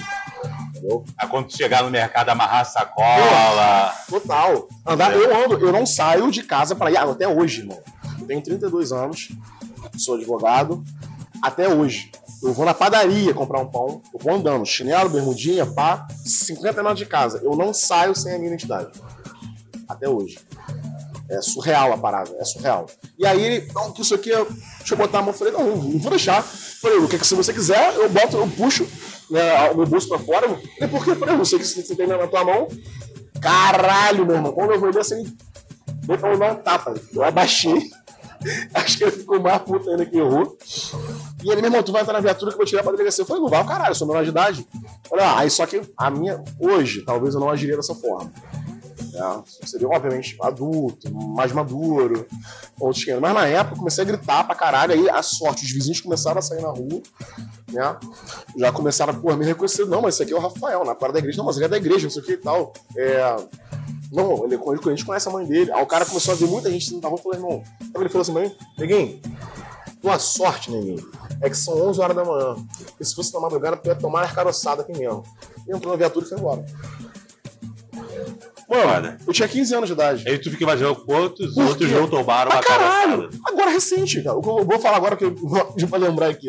Meu aniversário, ano passado, eu fui ali no Boteco São França. Na inauguração, 16 de julho, foi na inauguração do Boteco São França. Aí fui, tava tomando cerveja com alguns amigos. Na hora de ir embora, eu esqueci o nome daquela rua ali, cara. Você desce, sai na Lapa, do lado direito tem, tem as. Os depósitos, do lado esquerdo tem a, a pizzaria antiga ali. É. Tem uma ruazinha ali no meio ali. Aí vem um cara desse de segurança presente, de moto. Sabe quando tu tá geral bêbado? Aí assim, tá, às vezes tá, não tá num grupo grandão, mas tá geral já meio alto, cada um tá num, É. num ponto específico da rua, não tá ninguém junto, Tá né? segurar Passou- o vento do. Passou um maluco na, minha, na nossa frente, o já tá fumando baseado. Pô, tá na Lapa, né, filho? Passou e beleza, eu tô parado conversando com, com alguns amigos. Aí um casal de amigos que tava junto comigo começaram a se beijar e eu fiquei ali sozinho, tava com um copo de cerveja na mão. E tava acho com, com cigarros, né, uma, uma cigarra, até um, brother meu que nem é meu, um, quase no fundo. E aí ele, ele passou de moto, virou, olhou pra mim e viu sozinho. Tinha esse casal, vamos supor, o casal tava aqui, eu tava aqui, o casal tava ali na, na, na- na outra cadeira ali. Uma distânciazinha de uns, sei lá, 3 metros, 2 metros, 3 metros. E aí ele olhou e gritou: Maconheiro! Não vou falar o nome do cara, que eu gravei o nome do cara. Não, a, a- a graduação dele, o nome e o número do coisa. Eu até pensei em fuder esse cara na, na, na corregedoria, mas falei, cara, quer saber? Às vezes é melhor, eu sou da noite, sou, sou boêmio, é melhor você ter paz do que ter razão. Aí eu olhei um lado, olhei pro outro, falei, comigo, meu camarada? Contigo mesmo. Aí já voltou com a moto, encosta aí, o caralho. Eu falei, bom, calma o que tá acontecendo? Aí tentou descer da moto, tentou meter a mão em cima de mim, me empurrar contra a parede, só que eu me desvencilhei. Hoje, pô, eu pratico uma arte marcial e tal, gosto de lutar, então eu sei fazer o mínimo pra me defender. Não, no momento algum eu, eu disse, cara. Ele me empurrou, começou a me xingar, e sem ao menos perguntar, pedir a minha identificação. Nada, eu deixei ele falar. E aí, só que começou, os meus amigos viram, detalhe, oito cabeças, todos advogados. Nossa. Aí ele chegou, pá, não sei o que, gritando, não sei o que, metendo a mão lá. Eu falei, cara, só você tá sem noção, sem necessidade alguma. Em momento algum eu ofereci perigo pra você. Em momento algum eu te xinguei, em momento algum eu te desrespeitei. Só tô vendo o contrário. Você me empurrou, você jogou o copo, não tá com uma coisa que eu falei, não tô, irmão. Não tô, você tá falando uma coisa que não é verdade. Entendeu? Aí eu, aí eu comecei a perder um pouco a paciência, eu comecei a escolar, chamando na praça, né? Pô, chama o teu mais antigo aí, cara. Chama o teu mais antigo eu conversar com quem realmente entende. E aí começou aquela discussão, aí o mais antigo chegou, o momento o cara falou, mas senhor pode se identificar? Eu posso. Aqui, identidade. Ô, doutor. Falei, não, doutor não, agora a gente vai pra delegacia. Agora a gente vai, agora a gente vai, a gente vai pra delegacia, entendeu? Porque isso não pode ficar assim. E o cara me xingando, aí falou, falei, irmão, ah, advogado tudo maconheiro. Eu falei, cara, ainda que eu estivesse falando maconha, que eu não estava, é... Você, eu fui bem babaca. Desculpa. Cheguei e falei, pô, cara, muito engraçado, você tá falando, você tá generalizando aqui a, a minha classe, né? De profissional. Você é um policial militar, você é cabo da. da falei, né? falei, você é o cabo da, da, da, da Polícia Militar do Estado do Rio de Janeiro. O teu soldo, o teu salário, ele tá lá no, no site da Transparência, no portal da, da Transparência. Você tá com um cordão bonito, inclusive de São Jorge de ouro. Você tá com um anel bonito de ouro na mão, uma pulseira bonita e um relógio bonito de ouro. Esses pertences aí condizem com, com a tua condição salarial? Eu acho que não. Estaria certo eu falar que você é corrupto? Não sei, pô, não te conheço. Nunca vi você fazendo merda. Não tenho provas contra você. De- E assim, nesse de cara, eu não sei que foi Deus, orixás, enfim, espiritualidade parado na hora. Falou, calma, respira e calma. É que muita gente pode estar vendo agora e não pode entender o que é uma abordagem policial agressiva, tá ligado? Tem gente que. Por isso, eu acho bonito, eu realmente acho bonito quando eu vejo aquela horda de bolsonaristas, eles batendo palma, PM. Eu acho, eu acho legal, porque eu acho que tem que dar uma valorizada mesmo Sim. naquele profissional que tá ali na ponta. Esse cara tem que. Ele não pode sa- sofrer por conta de uma classe que é tipo mínima dentro da polícia militar. Mas quando a gente sofre uma abordagem agressiva, cara, porque uma peça ruim, ele pode apodrecer A engrenagem inteira. engrenagem inteira, irmão. Ele trava a máquina. Isso aí, mano, se o seu carro, uma correia arrebentar, o carro não anda. E a polícia militar tem uma correia arrebentada que são os policiais ruins. Sim. E a corporação tem que tomar algum tipo de atitude em volta disso.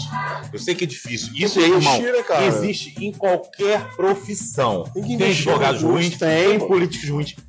A A caceta, balde, né? tá ligado? E você vai ver Médicos. médicos, você vai ver até pessoal que trabalha com faxina, pedreiros. Pô, arquiteto, engenheiro, por engenheiro. Enfim. Tu consegue achar isso em todas as casas. Mas o PM tá segurando um fuzil na mão.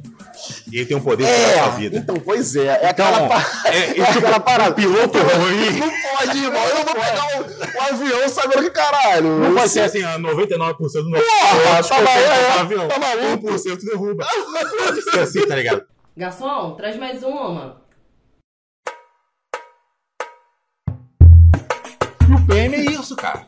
O PM ele tá representando ali, cara, a face do Estado, a mão armada, segurança. Então, quando eu olho um PM pra rua, eu deveria me sentir seguro.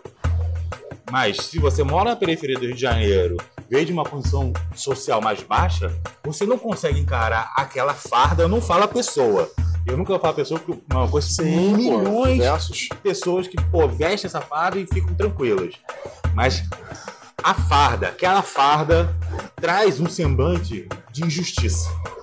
Porque todo mundo que vê da periferia tem pelo menos uma história, Ih, ou de primeiro ou segundo Várias. grau, várias- ou estava ali em terceira pessoa, vendo uma situação de opressão.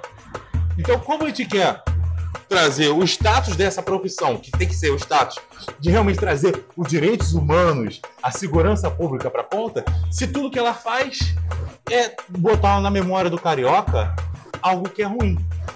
Isso aí tem, claro tem parte da mídia que criou tudo isso, e isso aí foi representado em filmes, em livros, em seriados, sketches de Porta dos Fundos. Claro que tem.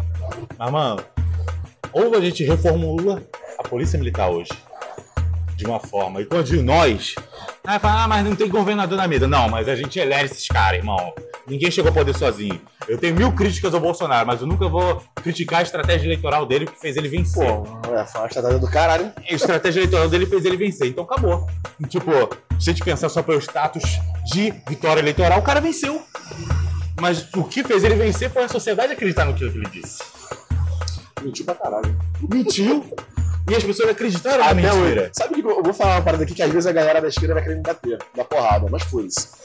Hoje eu enxergo o bolsominion, o bolsonarista, da mesma forma que eu enxergo a galera do, do- do- do Lula, que defende o Lula como presidente, foda-se. Assim, eu bato palma, tá? Uhum. Pra tudo que o cara conseguiu pro Brasil. Mas a gente não pode deixar, eu, assessor falando, não, Val, é, não posso deixar de botar pra trás as merdas que esse cara fez. Que É foram porque Que- no Brasil a gente é tem uma, uma tem que- necessidade de... necessidade de criar heróis. A gente precisa sempre de um herói. Isso daí, em qualquer área. Quando o Guga tava no tênis, Sim. ele era o herói do tênis. Anderson Silva, ele era o herói até quebra-perna. O Rubinho, a gente vê o Senna, a gente precisa de heróis. E no futebol hoje ele tá ausente de herói porque o Neymar não conseguiu esse status de herói É. ainda. Mas ele teve Ronaldinho, Ronaldo, Romário, Rivaldo, ele teve uma galera, Pelé. Pelé Garrincha, a gente teve uma galera que foi herói. E a gente tem necessidade de construir heróis e a gente reflete isso na política. A gente fez isso com Collor, Caçador de Marajás, vai pegar ser o herói que salvou a economia, Lula, o herói dos É pobres, isso aí. sabe? E todos esses caras que a gente foi Isso, a elegeu gente só ali, não tem o Bolsonaro como herói de porra nenhuma, porque caralho. para nós não. Mas pro, pro Pra público que ele quem, fala, Pelo amor de Deus, cara. Mas Esse pro- cara falou que ia, que ia, não, eu vou reduzir o número de pastas. Ele aumentou o número de ministros. Nunca, nunca vou me vender. Ele não é um cara coerente. Ah, toma no Ele não é um cara coerente. Não é possível Mas- as pessoas não conseguem enxergar isso. mas para muitos ele é herói. E a gente vê isso quando a gente vê, depois de 620 mil mortos de Covid, as pessoas continuam defendendo esse cara. Porque ele é um herói, ele é o Messias. É maluco. Então, a gente vê essa construção de brasileira, a gente precisa de alguém para salvar o mundo. Não tem ninguém que vai salvar o Brasil enquanto você não estiver disposto a fazer algo para salvar o Brasil. Você e sua sociedade. Porque você quase pode salvar o Brasil, cara, fazendo coisas simples. Ser um advogado criminalista e defendendo as pessoas que precisam. Ali você começa a salvar o Brasil, criando justiça. É, eu- começa a salvar o Brasil quando eu entro dentro de um status político onde eu tenho acesso ao prefeito começo a levar para ele demandas da sociedade que eu vivo. Então, isso é ser herói. É o, é o médico que tá ali no front, às vezes sem salário. Esse cara é herói. Então, a gente tem que parar de querer mitos e messias para salvar a sociedade, porque ninguém vai salvar a sociedade, irmão. Aqui é, é 500 anos de discórdia, de guerra e de luta. Caralho, tá. E não vai ter uma pessoa que vai mudar isso em quatro anos.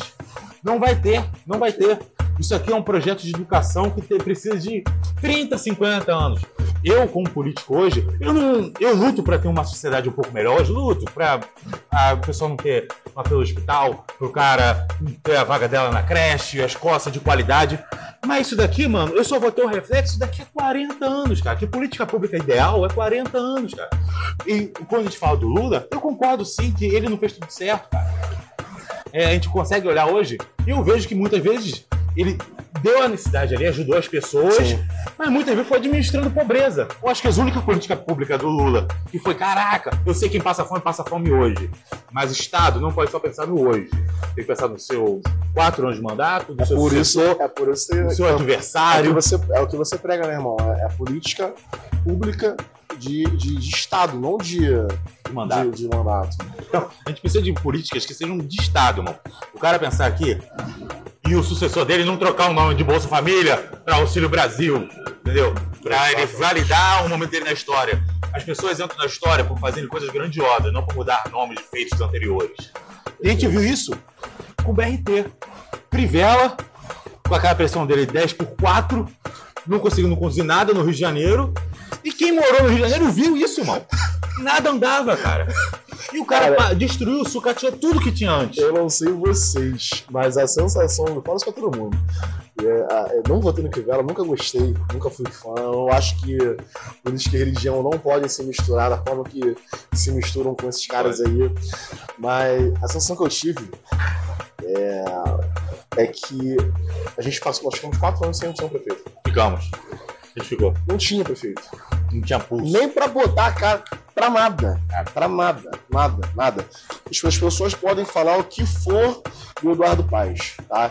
É, também não boto minha mão no fogo, não acho que seja herói. Não é herói. Não é essa. Mas É. você falou, não posso escolher um cara pra ser herói, não. Tipo, eu gosto do cara. Eu, mas ele, porra, ele é carioca, né, irmão? O maluco, ele é a, a- a parada, ele faz acontecer, ele chega, ele bota a cara dele, a tapa, ele vai lá, dá um retorno. Que é- eu acho que é ele faz o mínimo. Ele, faz o- ele não faz nada além do mínimo. O cara, Só o que que ele quando o cara faz. faz o mínimo, tu já fala, puta que pariu, esse maluco é foda. É isso, tá ligado? A minha, a- o meu entendimento é, é- é isso. E assim, cara, E como a gente chega. E quando faz o cara do Crivella de religião, é sobre. A religião hoje é sobre política. Política é sobre futebol. E futebol é sobre religião. Quando a gente fala de religião, a gente tá falando de políticos querendo fazer orquestrar uma sociedade, Sim. decisões, definir como vai pra lá. A bancada BBB tá aí pra isso. E quando a gente tá falando de política, hoje tá falando de futebol, é briga de torcida. Tá real, tá surreal, né? Virou fla flu a parada, Fla-flu. ou falando Vasco, enfim. Vasco não, por quê? Outro patamar, outro patamar, outro tá falando patamar. de Flamengo e, sei lá, Barcelona. É isso, é isso, é isso, é isso. E quando a gente tá falando de futebol, gente tá falando de religião. Porque eu defendo como fosse uma crença. Caralho, pode crer, não. Então, as paradas estão invertidas, cara. É, é, a gente vê hoje as pessoas matando por futebol como matavam nas cruzadas, defendendo o lado, Saladino versus Jerusalém, tá ligado? E não pode cruzar, se tu entrar de camisa. Pô, aquele garoto, mano. Bruninho, que pegou a blusa do goleiro do Palmeiras, porque ele era da do Santos, o garoto foi cancelado na internet. Ele tá falando de um garoto? De 8, 9 anos de idade? Meu, a gente volta pra idade média quando a gente começa a discutir algumas Isso é, coisas. isso, isso é perigoso e assustador, né, cara? Eu, na época de moleque, né, às vezes eu pegava ali o trem ali, eu, eu tinha medo real, mano. Eu Eu nunca fui pro velho. estádio de futebol com blusa de torcida. Então, hoje eu até. Hoje não, né? Desde. Eu ainda não retornei né, pro, pros aos jogos, mas em 2019, o último jogo que eu fui foi 2019. Eu até vou. Eu até vou, mas assim, já vou sabendo que, pode acontecer. Entendeu? Nossa, eu sempre eu, tenho- eu dou alguma do meu jeito, eu evito alguns locais, né? Eu evito, porra, eu, eu gosto de chegar no Maracanã cedo, pra parar lá no, no bar do Chico pra tomar um gelo, entendeu? E, e, e É tal. flamenguista também? Sou flamenguista. Então é a mesa do bom senso. É isso. é sobre isso, tá tudo bem. Mas assim, é, é assustador, cara. E sabe o que, que eu acho que acontece? A gente volta lá atrás no problema básico, que é a porra da educação. Cara, não importa pra onde o rio corra. Todos, os vai todo mar é educação. É isso aí. O rio sempre vai correr pra educação. Se a gente fala de saúde pública e antivacina, aí tá falando de educação. Exatamente. Se a gente falar sobre segurança pública, aí tá falando de Educação educação. Se a gente tá falando sobre descarte e coleta de lixo, aí tá falando sobre educação. Então, tudo.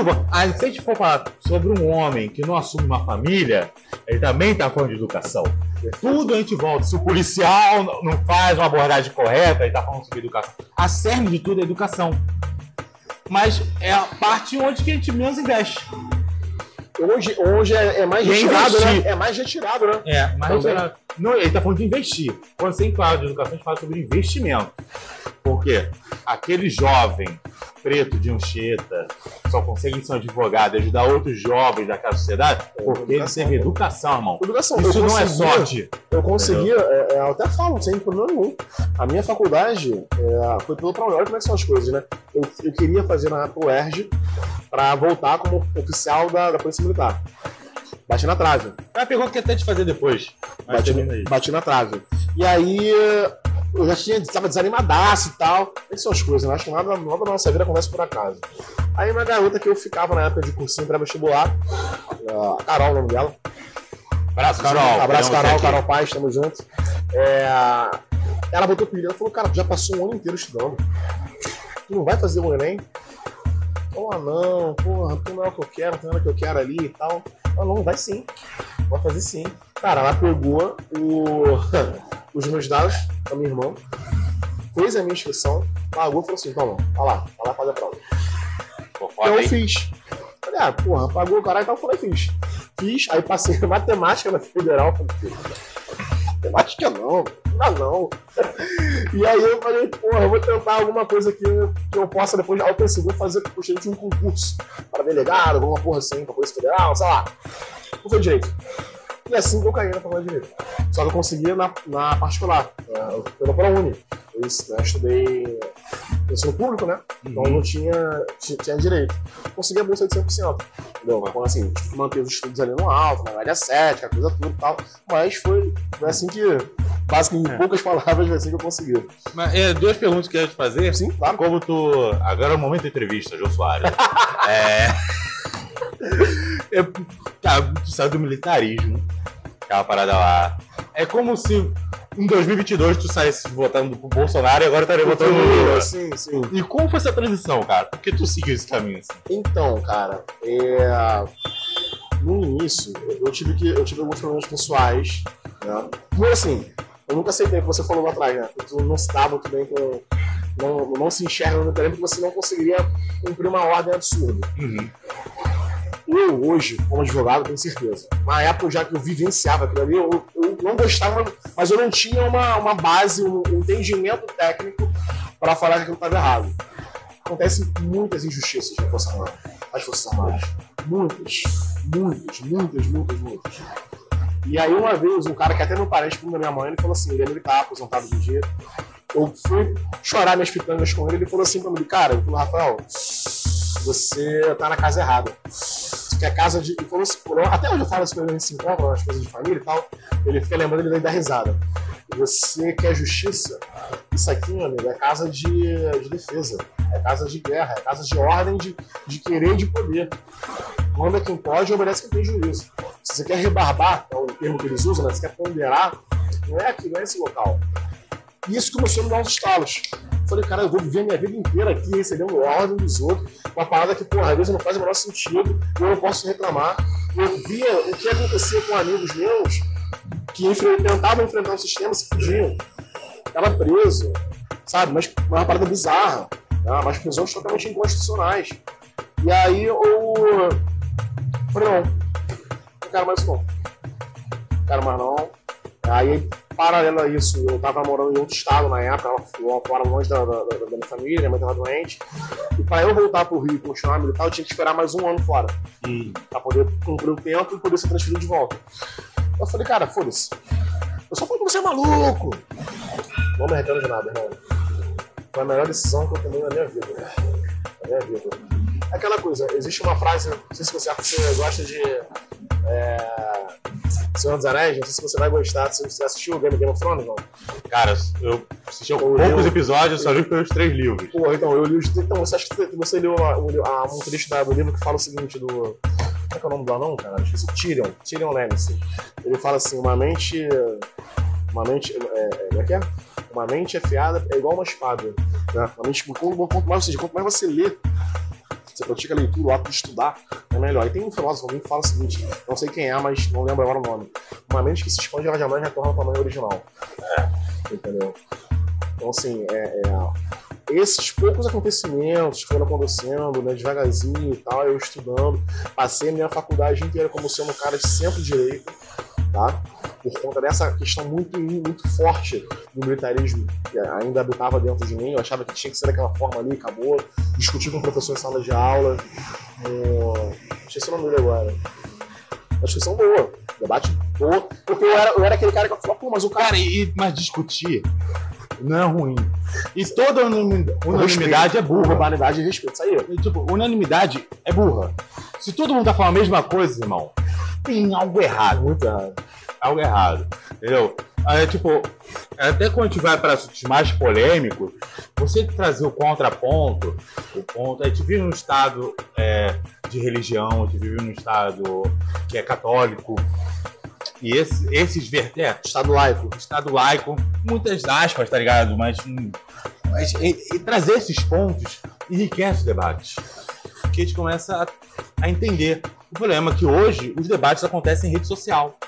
Ele Sim. não virou uma rinha, Virou. onde que você dá um retweet e fala pra sua plateia. As pessoas, plateia as aplaude. pessoas são muito corajosas né, atrás da. É, irmão. ou do, do, do, do Atrás do telefone cordão, ali. qualquer chihuahua late. Irmão, é sempre assim. Tipo, e, e eu te garanto, se tivesse aqui nessa terceira mesa aqui, a cadeira agora, tivesse um cara bolsonarista ferrenho, a gente trocando uma ideia, religioso fanático, fanático. em alguns pontos a gente vai concordar. Sim, sim. Porque é aquela parada, como não existe heróis absolutos, não existe também os Lords Sith, tá ligado? Exatamente. que são o mal supremo, que é destruir todo, que quer transformar tudo em mordo. Não, não existe isso. As pessoas são líquidas e elas flutuam dentro da sociedade em vários pontos. Então por isso que quando, tipo, quando o cara chega na rede social, eu degladio com ele, eu tô defendendo ali minhas ideias. Mas isso não quer dizer que eu sou contra aquela pessoa. Sou contra aquilo que ele pensa. E o que eu mais quero nessa discussão, nas redes sociais é impossível, por isso que eu trago o papo de colarinho mesmo. Melhor. que é o que eu mais quero é que aquela pessoa saia dessa mesa depois de duas, três cervejas com uma ideia diferente. Ou pelo menos faça uma reflexão sobre aquilo que ela pensa. Então, você ser de centro-direita na universidade não é um problema. Você discute com o seu professor, não é um problema. O problema é você não querer ouvir, só querer falar. Sim. Esse é o problema. Então, E a gente tá uma sociedade onde que é uma sociedade vitrine, onde todo mundo só fala. olha como é que são as coisas. Nessa época, eu era o cara que eu falava, eu ficava, porra, eu ouvia muito o cara, não, direitos humanos só defende bandido, só defende vagabundo, por quê? Naquela época eu pensava o seguinte, falei, pô, caralho, quem, quem era o cara, a cara dos direitos humanos no Rio de Janeiro? Na época, Freixo. Trecho. Era o E era- querendo ou não, é até hoje, né? Sim, ainda é. E, e assim, a minha crítica na época era o seguinte, que eu só vi, eu não conseguia, eu não, eu- é o que você falou. Eu não sabia o, o que ainda, o que eram os direitos humanos. Eu tinha aquela concepção de mídia, de achismo e tudo mais. E eu falava, pô, mas esse cara ele só, ele só dialoga com, o favelado, ele só, ele só, só, só troca diálogo com, com traficante, ele vai dentro das prisões e tal. Hoje eu entendo, irmão, que os direitos humanos, pra quem tá nos assistindo, é, ele não. Ele é uma, é uma luta para defender nós, cidadãos comuns, dos, dos excessos cometidos pelo Estado. Então não tem como o cara chegar e falar assim, porra, eu vou defender, eu quero que os direitos humanos defendam a corporação da polícia. Não tem como. O juiz do ano vai lá, vai dar uma assessoria para a família daquele policial, vai dar uma assessoria até para o policial militar, porque o policial militar é um, é um ser humano também. Agora, não tem como ele defender os direitos humanos ficar do lado né, é, dos excessos cometidos pela, corpora- pela corporação. Não tem É. como. Não tem como. Porque justamente é, seria é, uma antítese. Ele tá ali para defender a gente dos excessos do Estado. Justamente, pô, porque assim, a galera falou, lembrou aqui das, né, das tragédias. Tragédias não, né? Vou falar o nome correto. Das chacinas que aconteceram. A última que foi triste pra caralho, assim, bizarra, mais recente foi do Jacarezinho. Quando você. Teve de São Gonçalo também, né? Não- é, perdão, esqueci É porque que aqui. É, ia fora. Porra, ia. E a gente tava falando aqui, provavelmente nos comentários falando, não, teve outra. Sim, sim. E, e sempre tem, tá ligado? Mas assim, a, a, a parada é. Eu vejo a galera, por exemplo, tem amigos meus que são, porra, que são policiais e falam assim, porra, Bela, mas tu acha que a polícia tem que entrar e dar flor pro cara? Eu falei, não, não é isso, brother. Não é isso. Eu acho que aquele cara que tá de fuzil cravado na esquina, aquele cara ali tá cometendo um excesso absurdo. Sim. Do- Porque hoje as comunidades viraram feudos. E, e se engana quem acha que é, bandido hoje ganha dinheiro com venda de drogas. Ele, ganha- ele ganha Não, dinheiro com pô. do- domínio de território. É, aquela porra do próprio gerente lá do 2, É. não foi real. se expandiu. Tem um, tem um estudo aí que é 60 e poucos por cento do território é da milícia hoje. Eu acho que 8, 9 é do Comando Vermelho. Então o Comando Vermelho já pega a taxa. Taxa de segurança, gás, que é uma parada rentável. A ausência do Estado se cria Estado paralelo. Exatamente, irmão. Então, eu acho que aquele cara que tá ali, plantado de fuzil, é disposto a executar. Sim. Esse cara tem que ser bloqueado. Esse cara tem que ser punido. Da forma da lei. Na forma da lei. Esse é, então, é, é- é- mas é essa a dificuldade. É A galera fala, pô, mas é muito fácil vocês estão debatendo aí no conforto da mesa de bar, tranquilão, tomando a cerveja gelada. Porra, o cara, o polícia, ele tem três segundos pra decidir. Pô, irmão, beleza. Até entendo você, rapaziada policial, é isso aí, tamo junto, tendo vocês. Só que vocês têm que entender o seguinte. A partir do momento que você. Isso é. Cara, não fui eu que escrevi. Não, não, a gente não, não escreveu a regra. Não. A, a lei tem, ela tá ali para ser cumprida. Entendeu? O cara se rendeu. Por exemplo, teve é, é, essa questão de jacarezinho, isso me impactou muito. Porque, salvo engano, eu não tive acesso aos laudos, então não vou falar com propriedade de causa. Mas o que, o pouco que eu tive acesso, o pouco que chegou para mim, né, no WhatsApp, através de um amigo ou outro, né, da Cid Paulo, enfim, é que os laudos apontaram que pessoas morreram, tomaram tiro pelas costas. Eu sei que os caras também, os caras cara, atiram. tá É, eu bom, sei, eu sei tá disso. Mas tá, eu deixa eu do outro lado. O cara tava dormindo e morreu. Teve um cara deu uma foto que rodou, pô, o cara deitado com o dedo na boca, o cara zoando a imagem do maluco. Eu fico imaginando o quão triste, pesado seja pra família. A família não tem porra nenhuma a ver com isso. Mas esse excesso que não pode ser permitido e tolerado. Porque hoje ele acontece na favela. Amanhã, irmão, ele pode acontecer aqui na pista Uhum. tá ligado? O cara que é, se considera classe média baixa, que fala que não é favelado, nem nada, mas mora ali, pô, que nem eu, eu não moro na favela. Mas moro em área de, de, de periferia. Entendeu? Então, assim, isso pode acontecer amanhã depois com a gente. E quando começar a acontecer com excesso, quem é que vai te defender? Quem é que quando o Estado falar assim, porra, vai passar um trator e foda-se? Quem é que vai, que vai segurar o Estado, irmão? Não segura, pô não segura, entendeu? Então, assim, é- é- são discussões que a gente tem que. é, é, e aí tudo volta pra porra da educação. Tudo. Tudo volta pra educação. É. As pessoas não entendem, mas, cara, é, é a nossa base. É a- eu acho muito necessário, acho importante que você tem feito né, a, a título de, de políticas públicas. Eu nem sou muito fã, cara, de ficar falando sobre política, porque não é muito meu meio, mas eu acho que hoje em dia, com uma maturidade, a gente aprende que tudo é política. Tudo. Tudo é política. Então, assim, Até a sua relação com a sua mãe, você jovem, que pede pra sair e sua mãe fala que não vai deixar. Fala, não, mas amanhã eu lavo o quintal e, a- é isso aí. e as pô, negociações, né? e tiro o lixo durante uma semana. Isso é um ato político, Perfeito. entendeu? Tudo é um ato político. O nosso problema aqui também, a gente não consegue chegar à política como ela é. E, tipo, eu chego pra uma pessoa e falo, pô, eu sou político. A Nossa, já tá indo lá pra roubar mesmo. É, como, esse a- alguma- como muitas pessoas chegam e falam, ih, vai virar PM, já quer virar corrupto, né? Exatamente. É a mesma coisa. Exatamente. E você fala direito humano, "Ai, já vai defender bandido. Esses estereótipos, cara, esses cercadinhos sociais, culturais que já estão pré-enraizando na sociedade, eles têm que acabar, cara. Tem que acabar pra ontem. Então, eu, eu me orgulho, tipo, político, ao contrário de todas as outras que a gente falou, político não é profissão. É um ato. Eu trabalho em uma área política, então eu cometo muito mais atos políticos. Mas você, como advogado, você faz atos políticos. Sim. Entendeu? O médico, quando ele se recusou, aceita, é, a- por conta de uma liminar alguma coisa, a fazer um aborto de uma mulher que sofreu algum tipo de assédio, ele recusou, aceitando, é um ato político. Ele está representando algo. E a partir do momento que você representa algo, você está indo contra alguém. Perfeito. Isso é simples. A questão é a gente começar a enxergar as coisas menos preto e branco e mais cinza. E começar a jogar o ponto por ponto. É, tipo, quando a gente fala aqui dos policiais ruins, vamos falar daquele policial. Sim, sim. É ele. Não é de toda a corporação. Não é toda. Quando a gente fala do aquele advogado Assim ruim. como a gente fala do favelado, né, cara? É. Porque assim, a gente, pô, eu, eu- a gente tem muito disso de falar, de, de levantar e realmente levantar essa bandeira. Na favela não tem só, não tem só bandido. Não Na tem. favela hoje tem empresário, na favela hoje tem é, pessoas no nível superior. Não, também não tem só santo. Exatamente. Meu. Exatamente. Acho que toda, toda a, a generalização ela é, ela é. É. meio burra, né? Ela é Burra. Porra.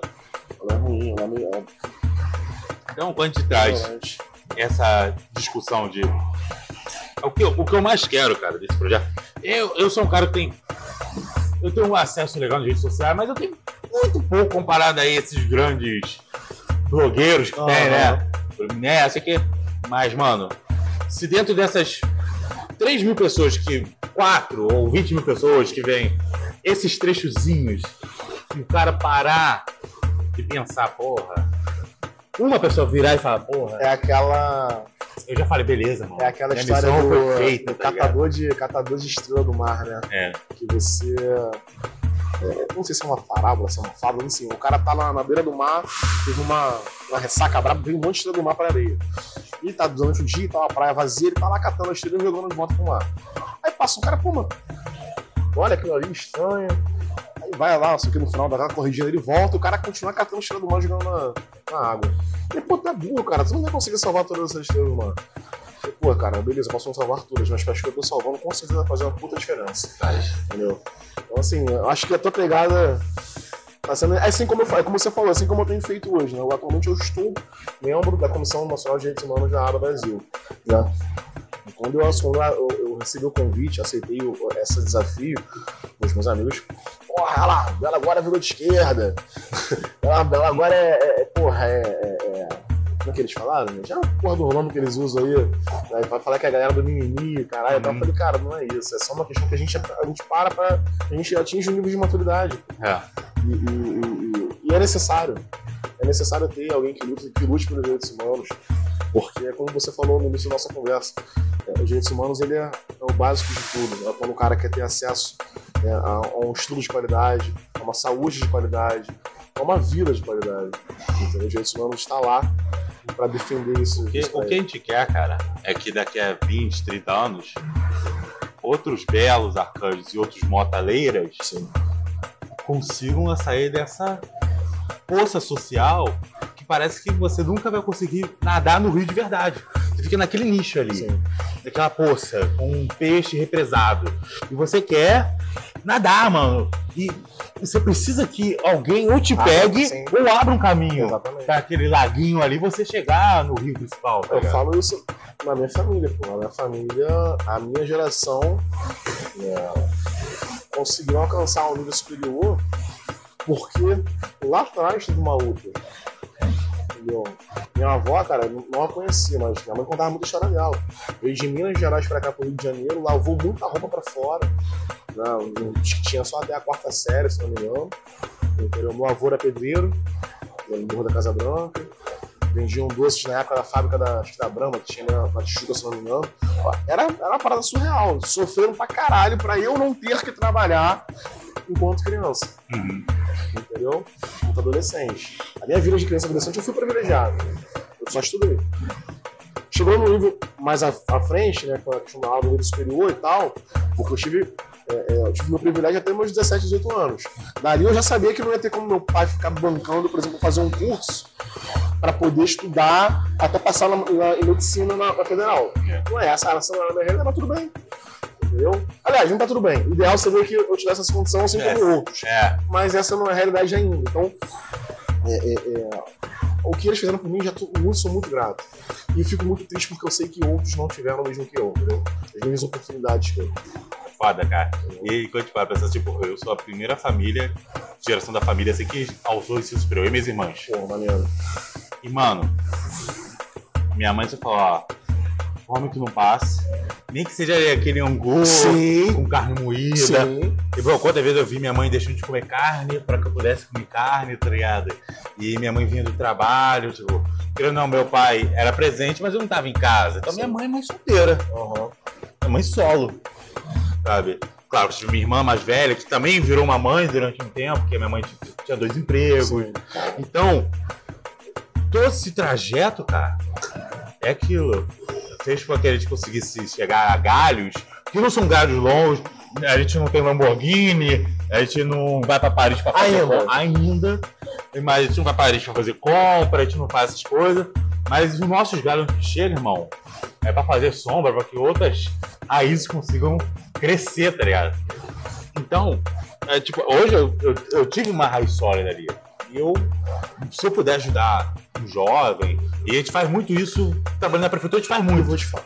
Mas, tipo, pegar ali e falar, não, vambora, parceiro, vamos fazer isso, tá Eu ligado? vou te falar, às vezes a gente acaba, querendo ou não, sem perceber, você acaba motivando ou é, é, é, inspirando as pessoas. Eu já recebi alguns feedbacks desses, sabe? É, Isso eu Mano, acho muito maneiro. Você, como um jovem preto de periferia, eu, um jovem preto da Taquara, do subúrbio do Rio de Janeiro, mano, o cara chegar e olhar assim e falar, pô, olha ali, ó. Eu pô, passo por alguns jovens da Jacaquara, tá ligado? Eu tenho um contato muito forte ali com, A galera da base hoje, Aham. sabe? Que é sub-15, sub-17. que o cara fala, pô, dá pra chegar lá, cara. Dá pra chegar, não preciso me matar. E a vida, né? Combozinho de cerveja, embaladinha. É isso aí. Tá ligado? É Dá pra aí. fazer a parada, dá pra construir.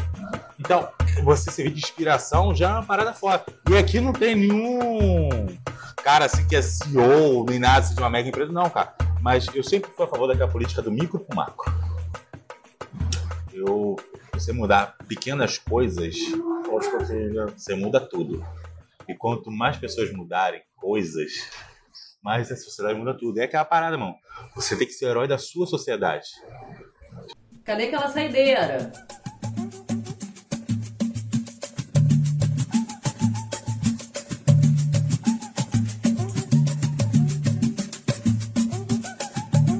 Você tem que ser o herói lá em Chieta, eu tenho que ser meu herói ali na Taquara, que é pequenininho.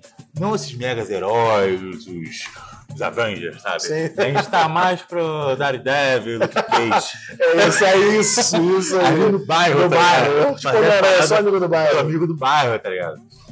A gente tem que fazer essa parada aí. Mas acho que falta muito hoje, cara. Nem, nem oportunidade, que o, o carioca por si só ele é muito caloroso, né? Aham. Ele gosta de ajudar muito, muita ONG, tem muita coisa. É difícil entrar em um bairro e não tiver uma, umas duas associações de moradores que ajudam ali com cesta básica. Sim, sim. Sempre tem. Até na Zona Sul, tá ligado? É, Tem muito branco rico de consenso social Sim. por aí, tá ligado? Isso, isso é uma parada, essa questão de ajudar, isso é uma coisa que eu acho legal, por exemplo, dos movimentos religiosos. E aí a gente volta pra uma religião que durante muitas vezes a gente bota aí com a analogia crucificada pela sociedade, que são os evangélicos, Aham. mas o trabalho e a atuação deles, cara, Sim, sim. é muito É, é Firme. bem, é bem firme, tanto nos presídios quanto no- na área de.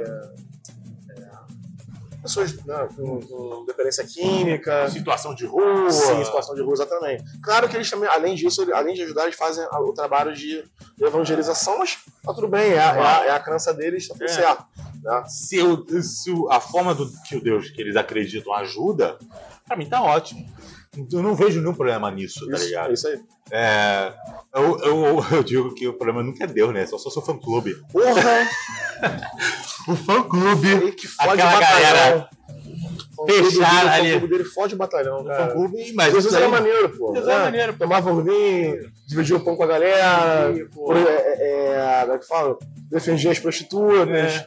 entendeu? É um cara legal, cara. Era um cara tranquilo, de boa. O problema é o fã clube. Exato, E tu vê, a gente vê, cara, que hoje eu sinto que essa parada de polarizar, às vezes eu até tento voltar um pouco às palavras, que eu já fui um cara muito mais radical na época da gestão do Crivella. Falava, porra, esse- porra, esse evangélico aí vai continuar apoiando esse cara, tá ligado?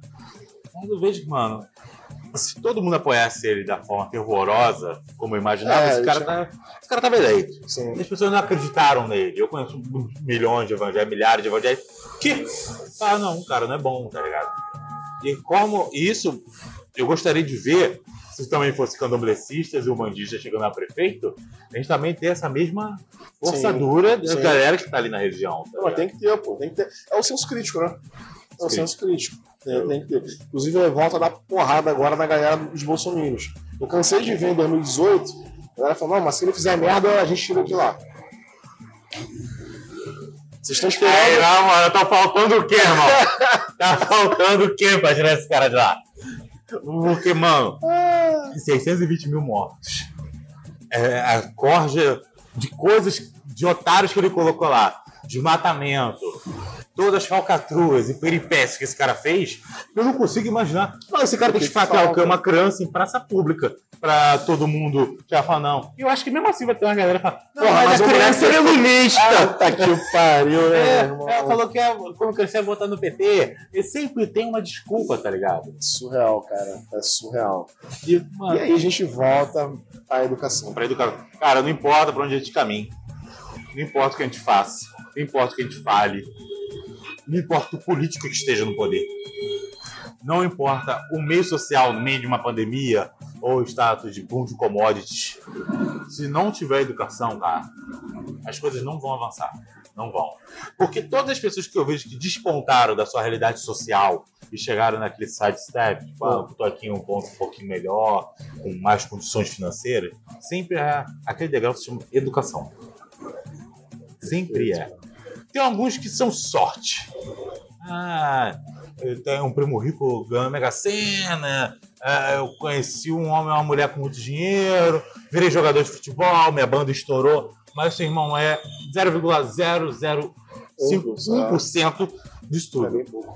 A massa de galera que consegue sair é educação, cara. Então, o que eu espero, e eu espero não morrer sem ver isso. Eu realmente, é um dos poucos desejos de vida, é não morrer numa sociedade mais com mais educação. Quando eu digo mais educação, educação de base mesmo, sabe? Sim. ensino médio forte, ensino fundamental, acesso à universidade. Porque mesmo se o cara não quiser fazer a universidade, a escolha é dele. Não, Não é uma coisa imposta pela isso aí. Nenhum outro veio agora com esse papo de não, mas agora tem que forçar, tem que ter ensino técnico. Cara, tem que ter, beleza. Tem ensino técnico. Mas pra quem quiser, irmão. Não é você chegar e. Pô, que nem. Porra, babaca do, do Paulo Guedes lá, cara, quando ele falou aquela porra, não, tem. As pessoas botam pano, tentam botar pano quente em tudo, mas, cara, pra mim é, tá muito nítido ali o que o cara quis dizer. Não, que tinha muita uma bagunça danada, a empregada doméstica indo pra Disney. Ah, vai se fuder, irmão. Se fuder. Porra, meu sonho, cara. Porra, preto pobre. Era meu sonho e, e viajar, sair, sair, sair do Brasil. Sabe como eu consegui fazer isso? No meu aniversário de 30 anos de idade. Eu ainda não. Fiquei, porra. Não, mas tá tudo bem. Às vezes tu conseguiu fazer outras coisas, porra, maneiras pra caralho, pra tudo. Mas pra mim era meu sonho. Era meu sonho. Eu, tinha- eu tinha aquela coisa, cara, eu vou fazer isso aqui. Porra, eu consegui fazer um dos meus sonhos, né? E caralho, porra, maneiro, eu consegui. Eu tenho outros projetos, né? Mais pra frente aí. Mas assim, é. é- Cara, foi maneiro pra caralho. Eu falei, caralho, olha só, mano. Já eu até botei, falava, pô, Jancheta para o mundo. Até o nome do grupo dos meus amigos lá do WhatsApp. Jancheta para o mundo. Entendeu? E, e eu acho que essa oportunidade que eu conseguia, ela deveria também ser apresentada para outras pessoas, Sim. entendeu? Para outros iguais a mim, iguais a nós, tá ligado? Porque aí eu não, essa, essa, essa distância social, distância social, isso me incomoda de, de tal maneira, por exemplo, tem um grande amigo meu advogado, Gabriel Morgado, um abraço, Morgado. Não sei aqui, mano. Morgado, é porra, ele vai, vai se amarrar, vai se amarrar. Ele eh, mora em Botafogo, outra realidade. Pai, pai e mãe médicos, né? Ele estudou, se não me engano, no colégio, não sei se foi no, no Cruzeiro, cara. É um colégio que ensina alemão. Ele- o cara fez a, a, a- no ensino médio, ele fez um intercâmbio para a Alemanha. Ou seja, é uma outra realidade. Outra realidade. Eu, eu ralei pra caralho pra conseguir trabalhar no mesmo lugar que ele e ganhar a mesma coisa que ele. Entendeu? As pessoas, aí assim, os meus amigos que falam, porra, essa porra, que aplaudem bastante essa, essa meritocracia, caralho, minha puta é foda, não sei o quê. Eu, por um tempo, fui assim, pô, cara, eu sou foda, porra. Porra, consegui pra caralho. Enquanto o pessoal tava tomando cerveja lá, eu tava estudando. Enquanto o pessoal tava, porra, indo pra praia, eu tava no, sei lá, indo fazer um curso. Eu tava no trem estudando. Cara, cansei de fazer isso. Eu tava no trem, saindo do, daqui do trabalho pro, pra faculdade, fazer faculdade no Meia, né? Então pegava ali, ia andando até a Central do Brasil, pegava da Central e ia, ia pro Meia. Pô, ia estudando dentro do trem. Entendeu? Foi uma correria. E eu falava, eu sou foda, só que, irmão, isso tá errado. Errado. Não tem necess... O certo seria todo mundo partir do mesmo, do mesmo ponto ali. Pelo menos, É que é uma parada, irmão. Não é. pelo menos a nível de estudo, De sabe? estudo. A nível de estudo. Não digo a nível de dinheiro, não.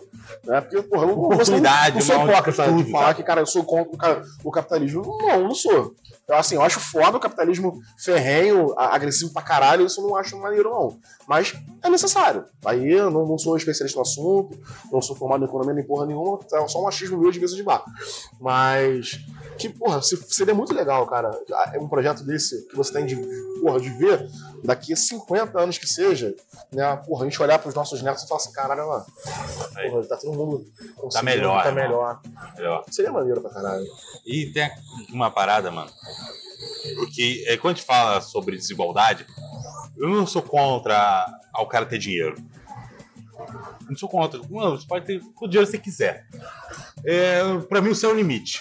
Se o cara tiver o dinheiro do tamanho do PIB da América Latina, eu, particularmente, não vejo um problema real nisso. O que eu vejo é alguém passar fome. É diferença. Ou o dinheiro daquele cara ser fruto de pobreza de outras pessoas. É, isso é verdade. Isso pra mim é o problema. E é isso que a gente tem que combater. Então, quando a gente chega e fala, pô, tem que taxar grandes fortunas, fazer, irmão, eu tô falando de igualdade social. Eu não acho nobre o cara comer uma carne de 5 mil dólares cortada, enquanto boa parte dos cariocas, dos brasileiros. Brasileiro, mano, cara. A gente, tá, a gente agora, no ano passado, 2021, começou a aparecer umas promoções no mercado de açougues de osso, irmão. é, é, é, carnes pelanca. Porra, eu fui ver agora, tava vendo no mercado esses dias, né? Foi no final de ano, fazer algumas comprinhas para o Réveillon e tal.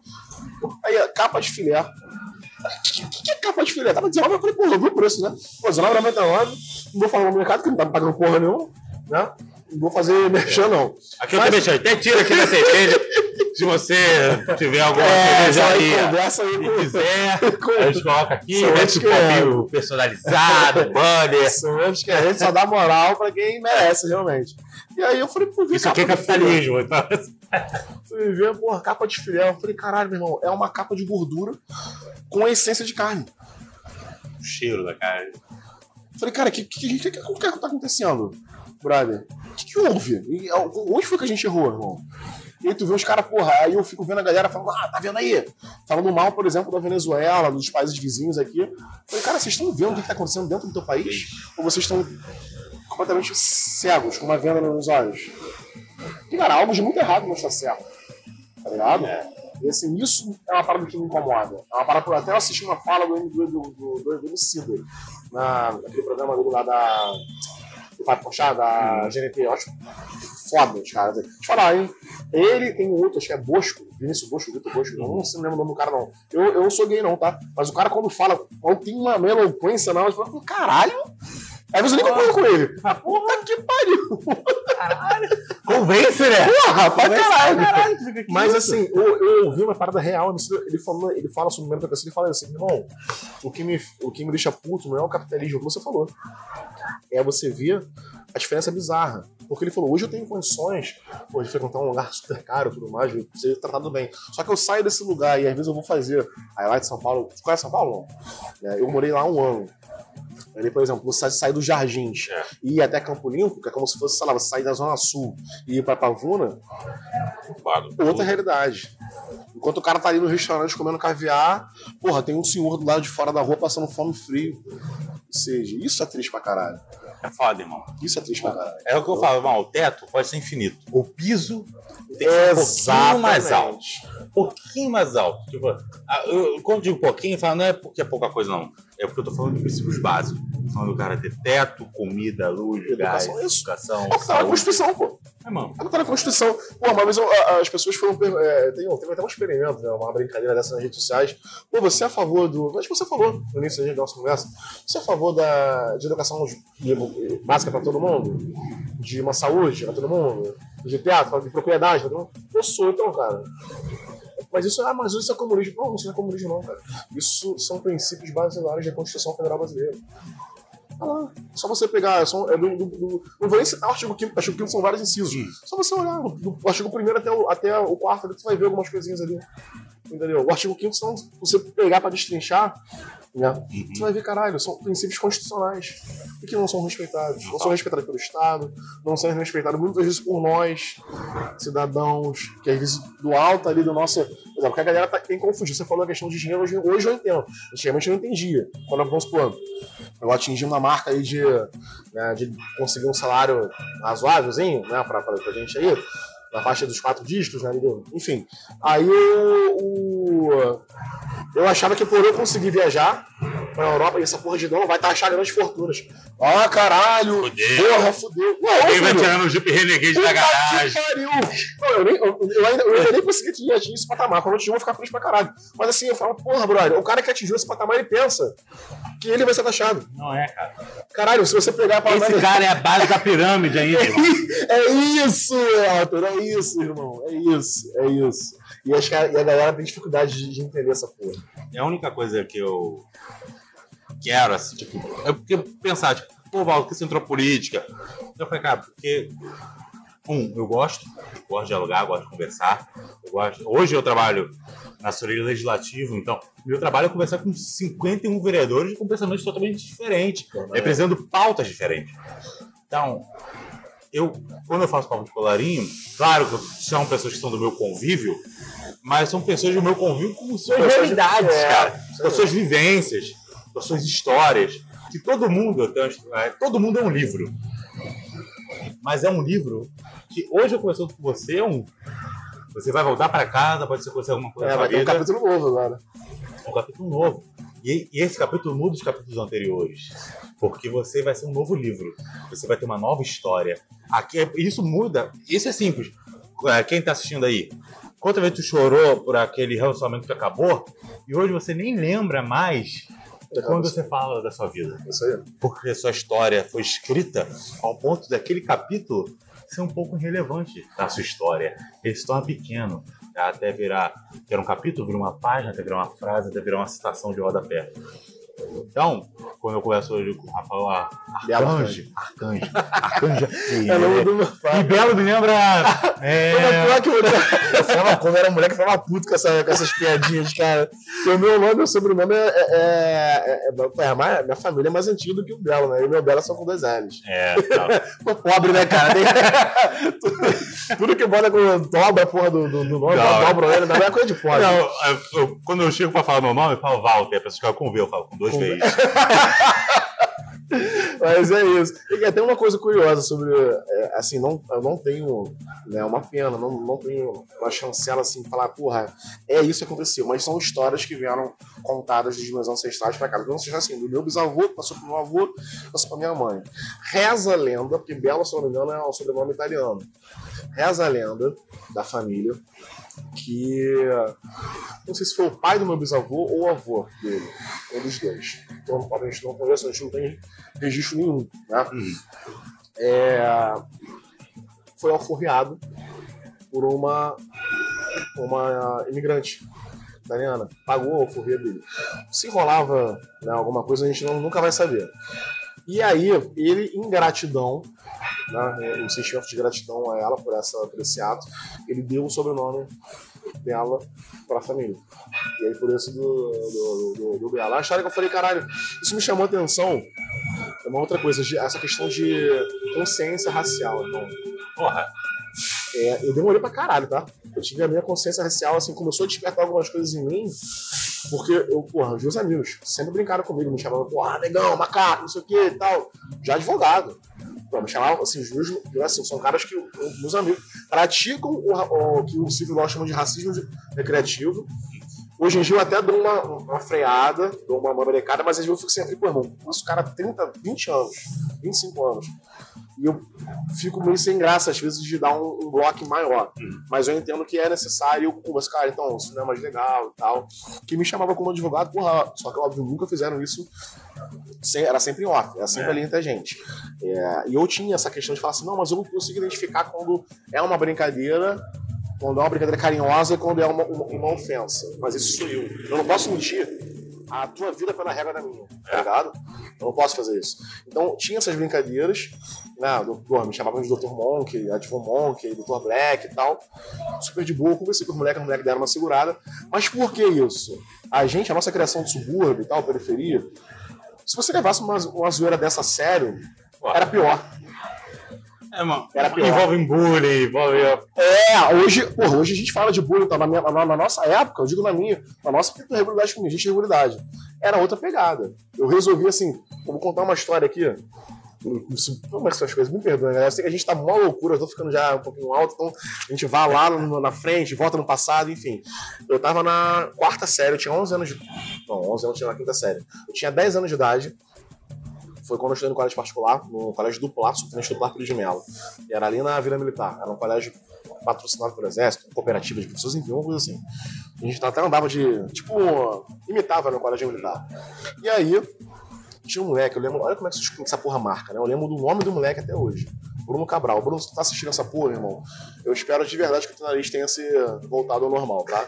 É, Bruno, não queremos você aqui. Bruno Cabral, ele na época, ele era. Sabe o garoto É, aquela coisa de, porra, o, o- loiro, do olho verde. Uhum. Porra, e a gente que é preto, irmão. A gente, eu passei diversas coisas de negócio de caderno de, ah, quem você levaria pra uma ilha? Quem era o mais feio da, da sala? Ganhei essa porra de mais feio várias vezes. Várias vezes. O Miro Marçal fala muito sobre isso, né? Comediante. E aí, teve um dia, ele sempre me zoava. Ele participava de Estrela Foto Estúdio, participava de comercial do, do, da parte de Dente Sorriso. Então ele era o bambambam né, do, do, do- colégio. E aí, um belo dia, várias vezes ele já fez isso, me zoou, brincou comigo. Brincou não, né? Cometeu racismo, injúrias raciais contra a minha, contra a minha, a minha pessoa. E eu sempre caguei. Foda-se, foda-se. Esse dia ele tava muito perturbando demais. E aí ele viu que eu não tava dando ideia. Qual foi o erro dele? Ele xingou minha mãe. Aí, irmão, tem algo no suborno que você nunca pode fazer. Caralho. Aí, é duas coisas, irmão. Cospe na cara do cara, dá tapa na cara do cara. Mas nunca, nunca, jamais, por hipótese alguma, xingue a mãe. Exatamente. Não, tu pode xingar o pai. Exatamente. Xinga o pai, xinga a avó, xinga os mãe- ancestrais. A mãe da merda. Mas nunca merda xingue a mãe, irmão. Não, eu já cansei, irmão, de sair no soco, assim, pequeno. Aquela vai brigar com o amigo ali. Aí, mano, você meteu ah, seu filho da puta. Ai, Aí, irmão, tempo. E, e o pior é que a galera em volta já sabia. Já é, já Caralho, Vai deixar, vai eu não deixava. Eu não deixava. Aí a pilha já vem aqui assim, porque eu tô vendo que já tá aqui no birimbau. Assim mesmo, cara. Eu sei que ele deu. A gente dentro de sala de aula. Lembra aquelas carteiras que tinham que você entrava dentro da carteira pra te sentar? Ele tava atrás de mim, no meu orelha, pado no peteleco. Só que quando ele falou, meu irmão, tua mãe é aquela macaca, meu amigo. Eu não vi mais nada. Eu já virei pra cima dele, a cadeira com cadeira com tudo, caía, tal, tal, a cara da cara dele. A professora gritando, a professora, mas nem sei se ela, coitada, professora Mariana, deve estar já com seus, né? Ela tinha, sei lá, eu com 10, ela deve ter uns 30. Tô com 30, ela tá com 60 anos de idade, né? A gente vai ver. Professora Mariana, desculpa aí, tá? Olha, quero não sei o quê. Cara, eu sei que deu uma merda do caralho, porque as crianças gritavam, a professora tentou me tirar de cima dele, não conseguiu, rasgou minha camisa, teve que chamar o, o cara lá da portaria, eu sou porteiro, acho que era Jorge. Não sei se tinha um Jorge no colégio, Sei, né? Todo colégio ali deve ter um Jorge. Acho que é meio que o processo seletivo. Tu só Passa passa. É, Ivan não, Ivan não pode, não, tem que ser Jorge. Aí, cara, deu uma merda do caralho. A mãe depois chegou, pô, meu filho, o moleque, porra, ele participava de nada. Tava ali cavando o caminho da televisão. E aí, meu irmão, deu uma merda, aí chamou, a- aí a, mãe chegou, falou que ia chamar a polícia, e a minha mãe, muito calma, eu lembro disso até hoje, Deus meu lugar. Minha mãe chegou e falou assim: Não, vamos sim, vamos, vamos pra polícia. Eu não participei dessa conversa, obviamente, né? Minha irmã que me conta isso. É, minha irmã participou da, da reunião, minha irmã é mais velha, 11 anos que eu, né? E aí ela falou assim: bom, vamos, a gente vai pra polícia, na delegacia a gente explica tudo. Inclusive o que motivou o meu filho a agredir o seu filho. Aí na hora o pai do moleque, não, deixa eu. É. Tranquilo, a gente bota um giro na, na cara dele, tá tudo certo. Mas tem isso. Entendeu? Tem uma parada que viralizou aí agora, foi no Réveillon, do maluco descer um Puta box. que pariu, que soco lindo, Tipo, ó, e, e deu uma mimimi do lado, assim, ó. Não, Apagou de juntou, mano. só lembra- só imagem. Editor, bota aquela música de local. Assim mesmo. Irmão, quando eu acho. É aquele é o soco da libertação, irmão. Porque só quem é preto sabe o que é racismo, irmão. Total. E você, quando você. Total. Você. É como se fosse uma gotinha. Tu vai enchendo uma gotinha aqui, uma gotinha. E quando o golpe transborda, irmão. Não dá mais. Não dá mais, é porque você já saturou, cara. E, tipo, e, e bullying tem essa parada, né? E que é engraçado, né? Porque eu sou menos retinto que você. Sim. Então, quando eu chegava na Zona Sul com meus amigos da Zona Sul, eu era preto. Mas quando eu tava na periferia, eu era branco. É Meu bizarro. apelido né? de No máximo- infância é moreno. Entendeu? No máximo pardo, né? Que fala ali. isso. É tipo, e meu apelido de infância é moreno. Se tu for tá, Lá com o pessoal lá na Taquara, ai, moreno, moreno, moreno. É moreno até hoje. Mas Zona Sul, eu sou preto.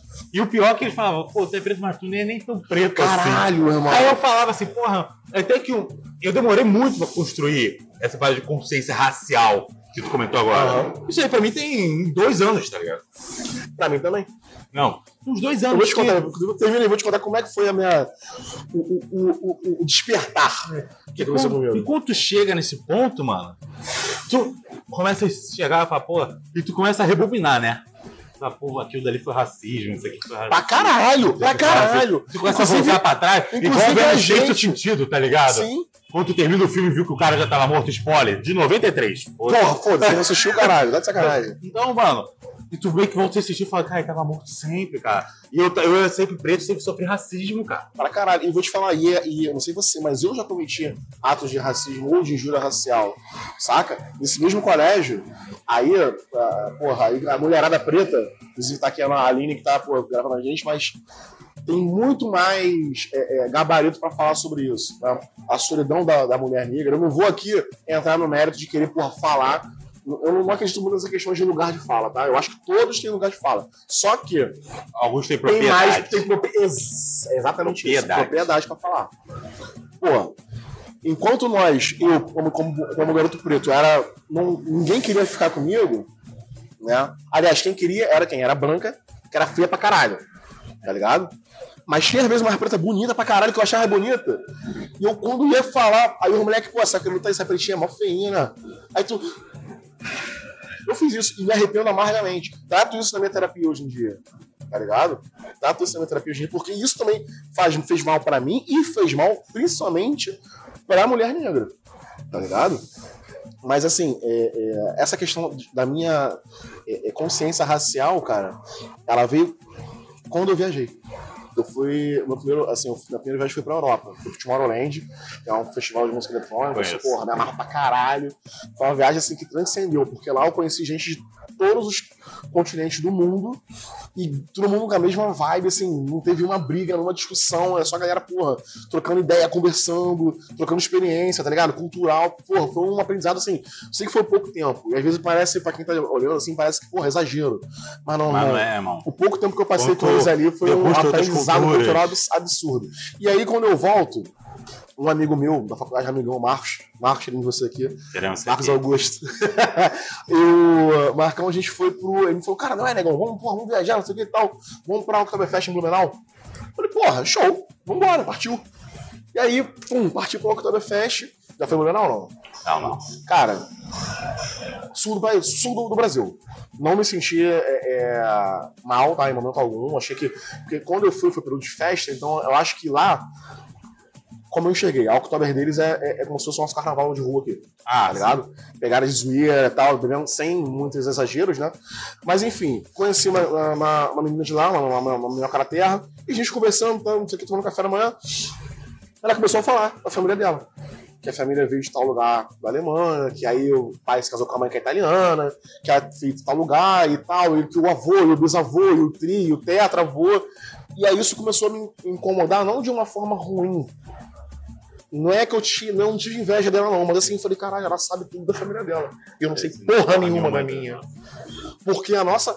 Talvez você também compartilhe desse sentimento. Mesma coisa. Talvez a Aline também compartilhe desse sentimento.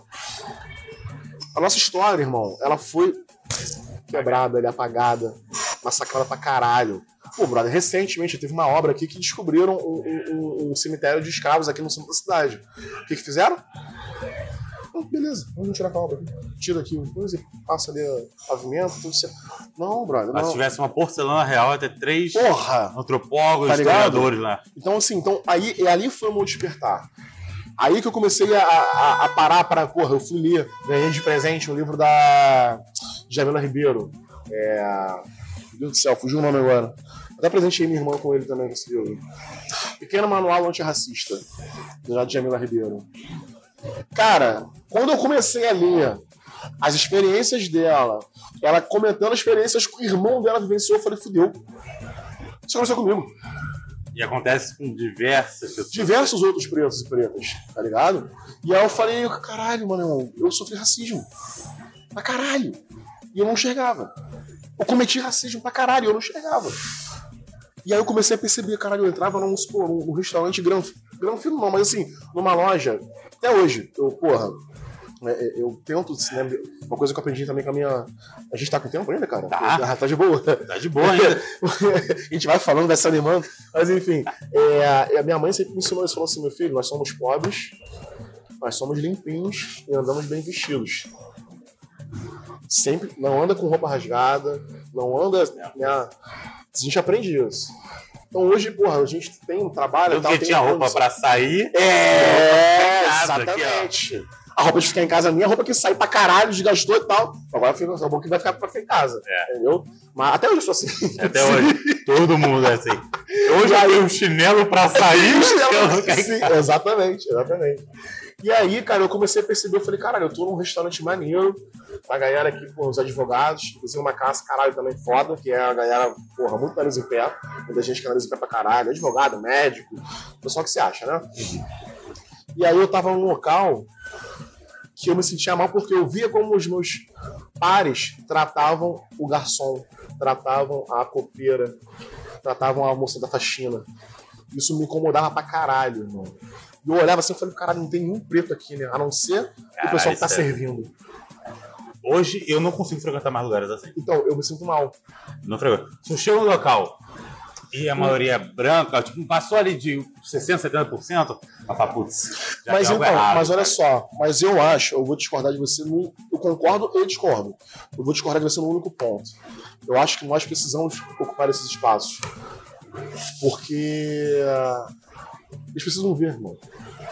Que a gente tá chegando. Pô, foi Yuri Marçal e Jordan Matheus. Eu, eu gosto de comédia, né? Fico vendo esses caras assim. Jordan Matheus é um comediante que veio da Bahia. Ele foi naquela ele conversa com o Bial. Ele falou uma frase que ficou marcada, irmão. Se vocês estão incomodados que a gente tá frequentando esses lugares, senão enfia o dedo no cu e rasga.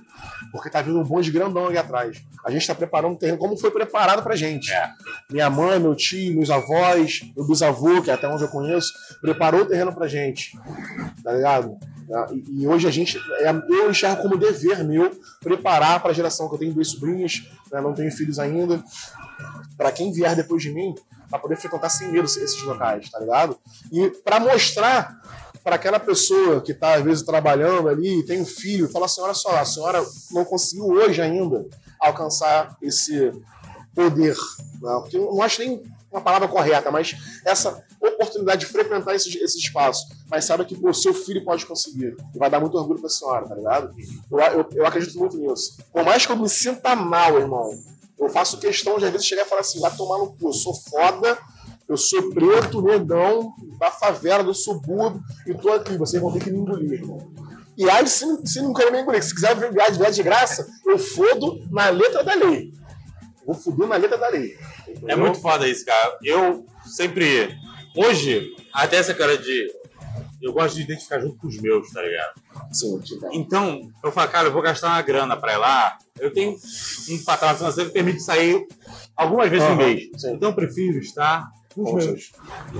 Prefiro vir pra casa do Nando. Prefiro curtir um samba. Então, mas curti um aí, aí a gente entra na parada do Black Money, né? Que é fazer o dinheiro girar entre os nossos. eu não quero dar dinheiro pra aquele maluco lá, tá Não, ligado? eu, eu, por exemplo, Zara. Porra, não. Já entrava quando tinha. A hora que eu tenho. Menos ainda. Menos ainda. Menos ainda. Eu, isso, isso eu concordo contigo. Mas eu só. Eu, eu acho assim. Beleza, a- por exemplo, aqui a casa do mundo, porra, acho foda, maneiro pra caralho, Boteco Sou França, maneiro pra caralho.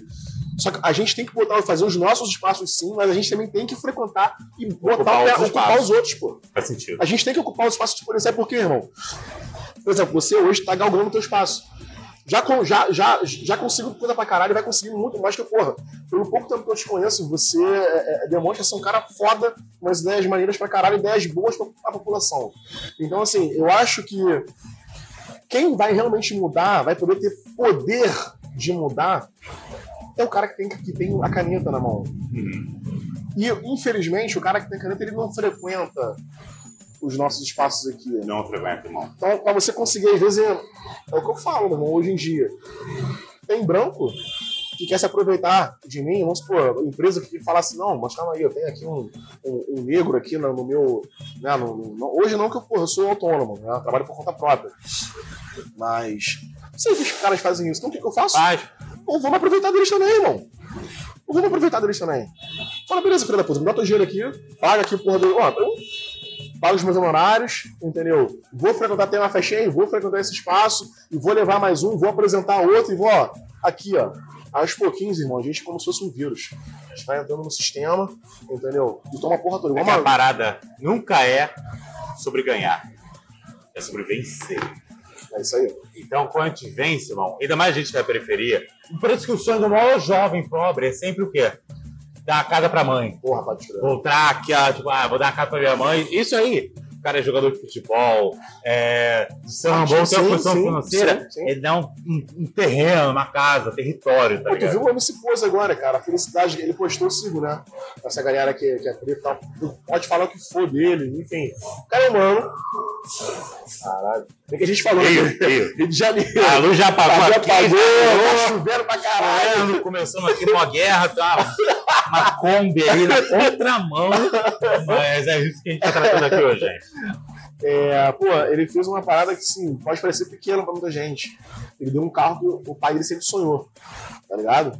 Deu pros pais dele. Pô, a felicidade dos coroas, assim, no vídeo, eu falei, caralho, mano, que foda, que maneiro. Maneiro, né? Entendeu?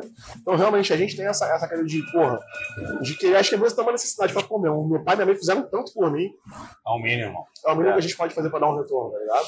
E, mano, eu espero muito. Agradeço pra caralho o nosso papo. Eu espero com muito certeza. que a gente Eu que agradeço o convite. caminhe junto aí, faça mais papos desse, mais papos de colarinho, leve isso pra outras pessoas. E, mano, sucesso total. Pra nós, cara, pra nós, Tamo junto verdade. sempre. 2022, perfeito, maravilhas pra galera. É, em aí. janeiro já começamos bem. Pô, Começamos bem pra Ah, caramba. Eu já sei que vai ser agora, tá aqui, tá? Tá, sei que agenda, o próximo episódio- agenda, o próximo tá episódio agenda. vai ser a, a Faida Belo. Pô, maneiro! O próximo episódio vai ser a Faida Belo. Então, Advogada. Advogada aí, criminalista, aí, pode não. Então, para o episódio é a Faida Belo, pessoal. Obrigado aí pela força, tamo juntasso, hein? Galera, fiquem com Deus aí. 2022 maravilhoso pra todo mundo. Se cuidem, por favor. E Se vacinem. E fora Bolsonaro, né? não dá mais não. Valeu, pessoal. Vai, irmão. Cara, gostei. Caralho, hein? Gostei, gostei. Fiquei meio nervoso essa delícia, mas. Pô, quando eu estiver bebendo, obrigadaço, Pô, cara, eu queria agradecer demais, cara, o convite. E precisando também, pô, de casa, você por parceiro também tá com você. Pô, mano. Legal, como é que essa essa brincadeira?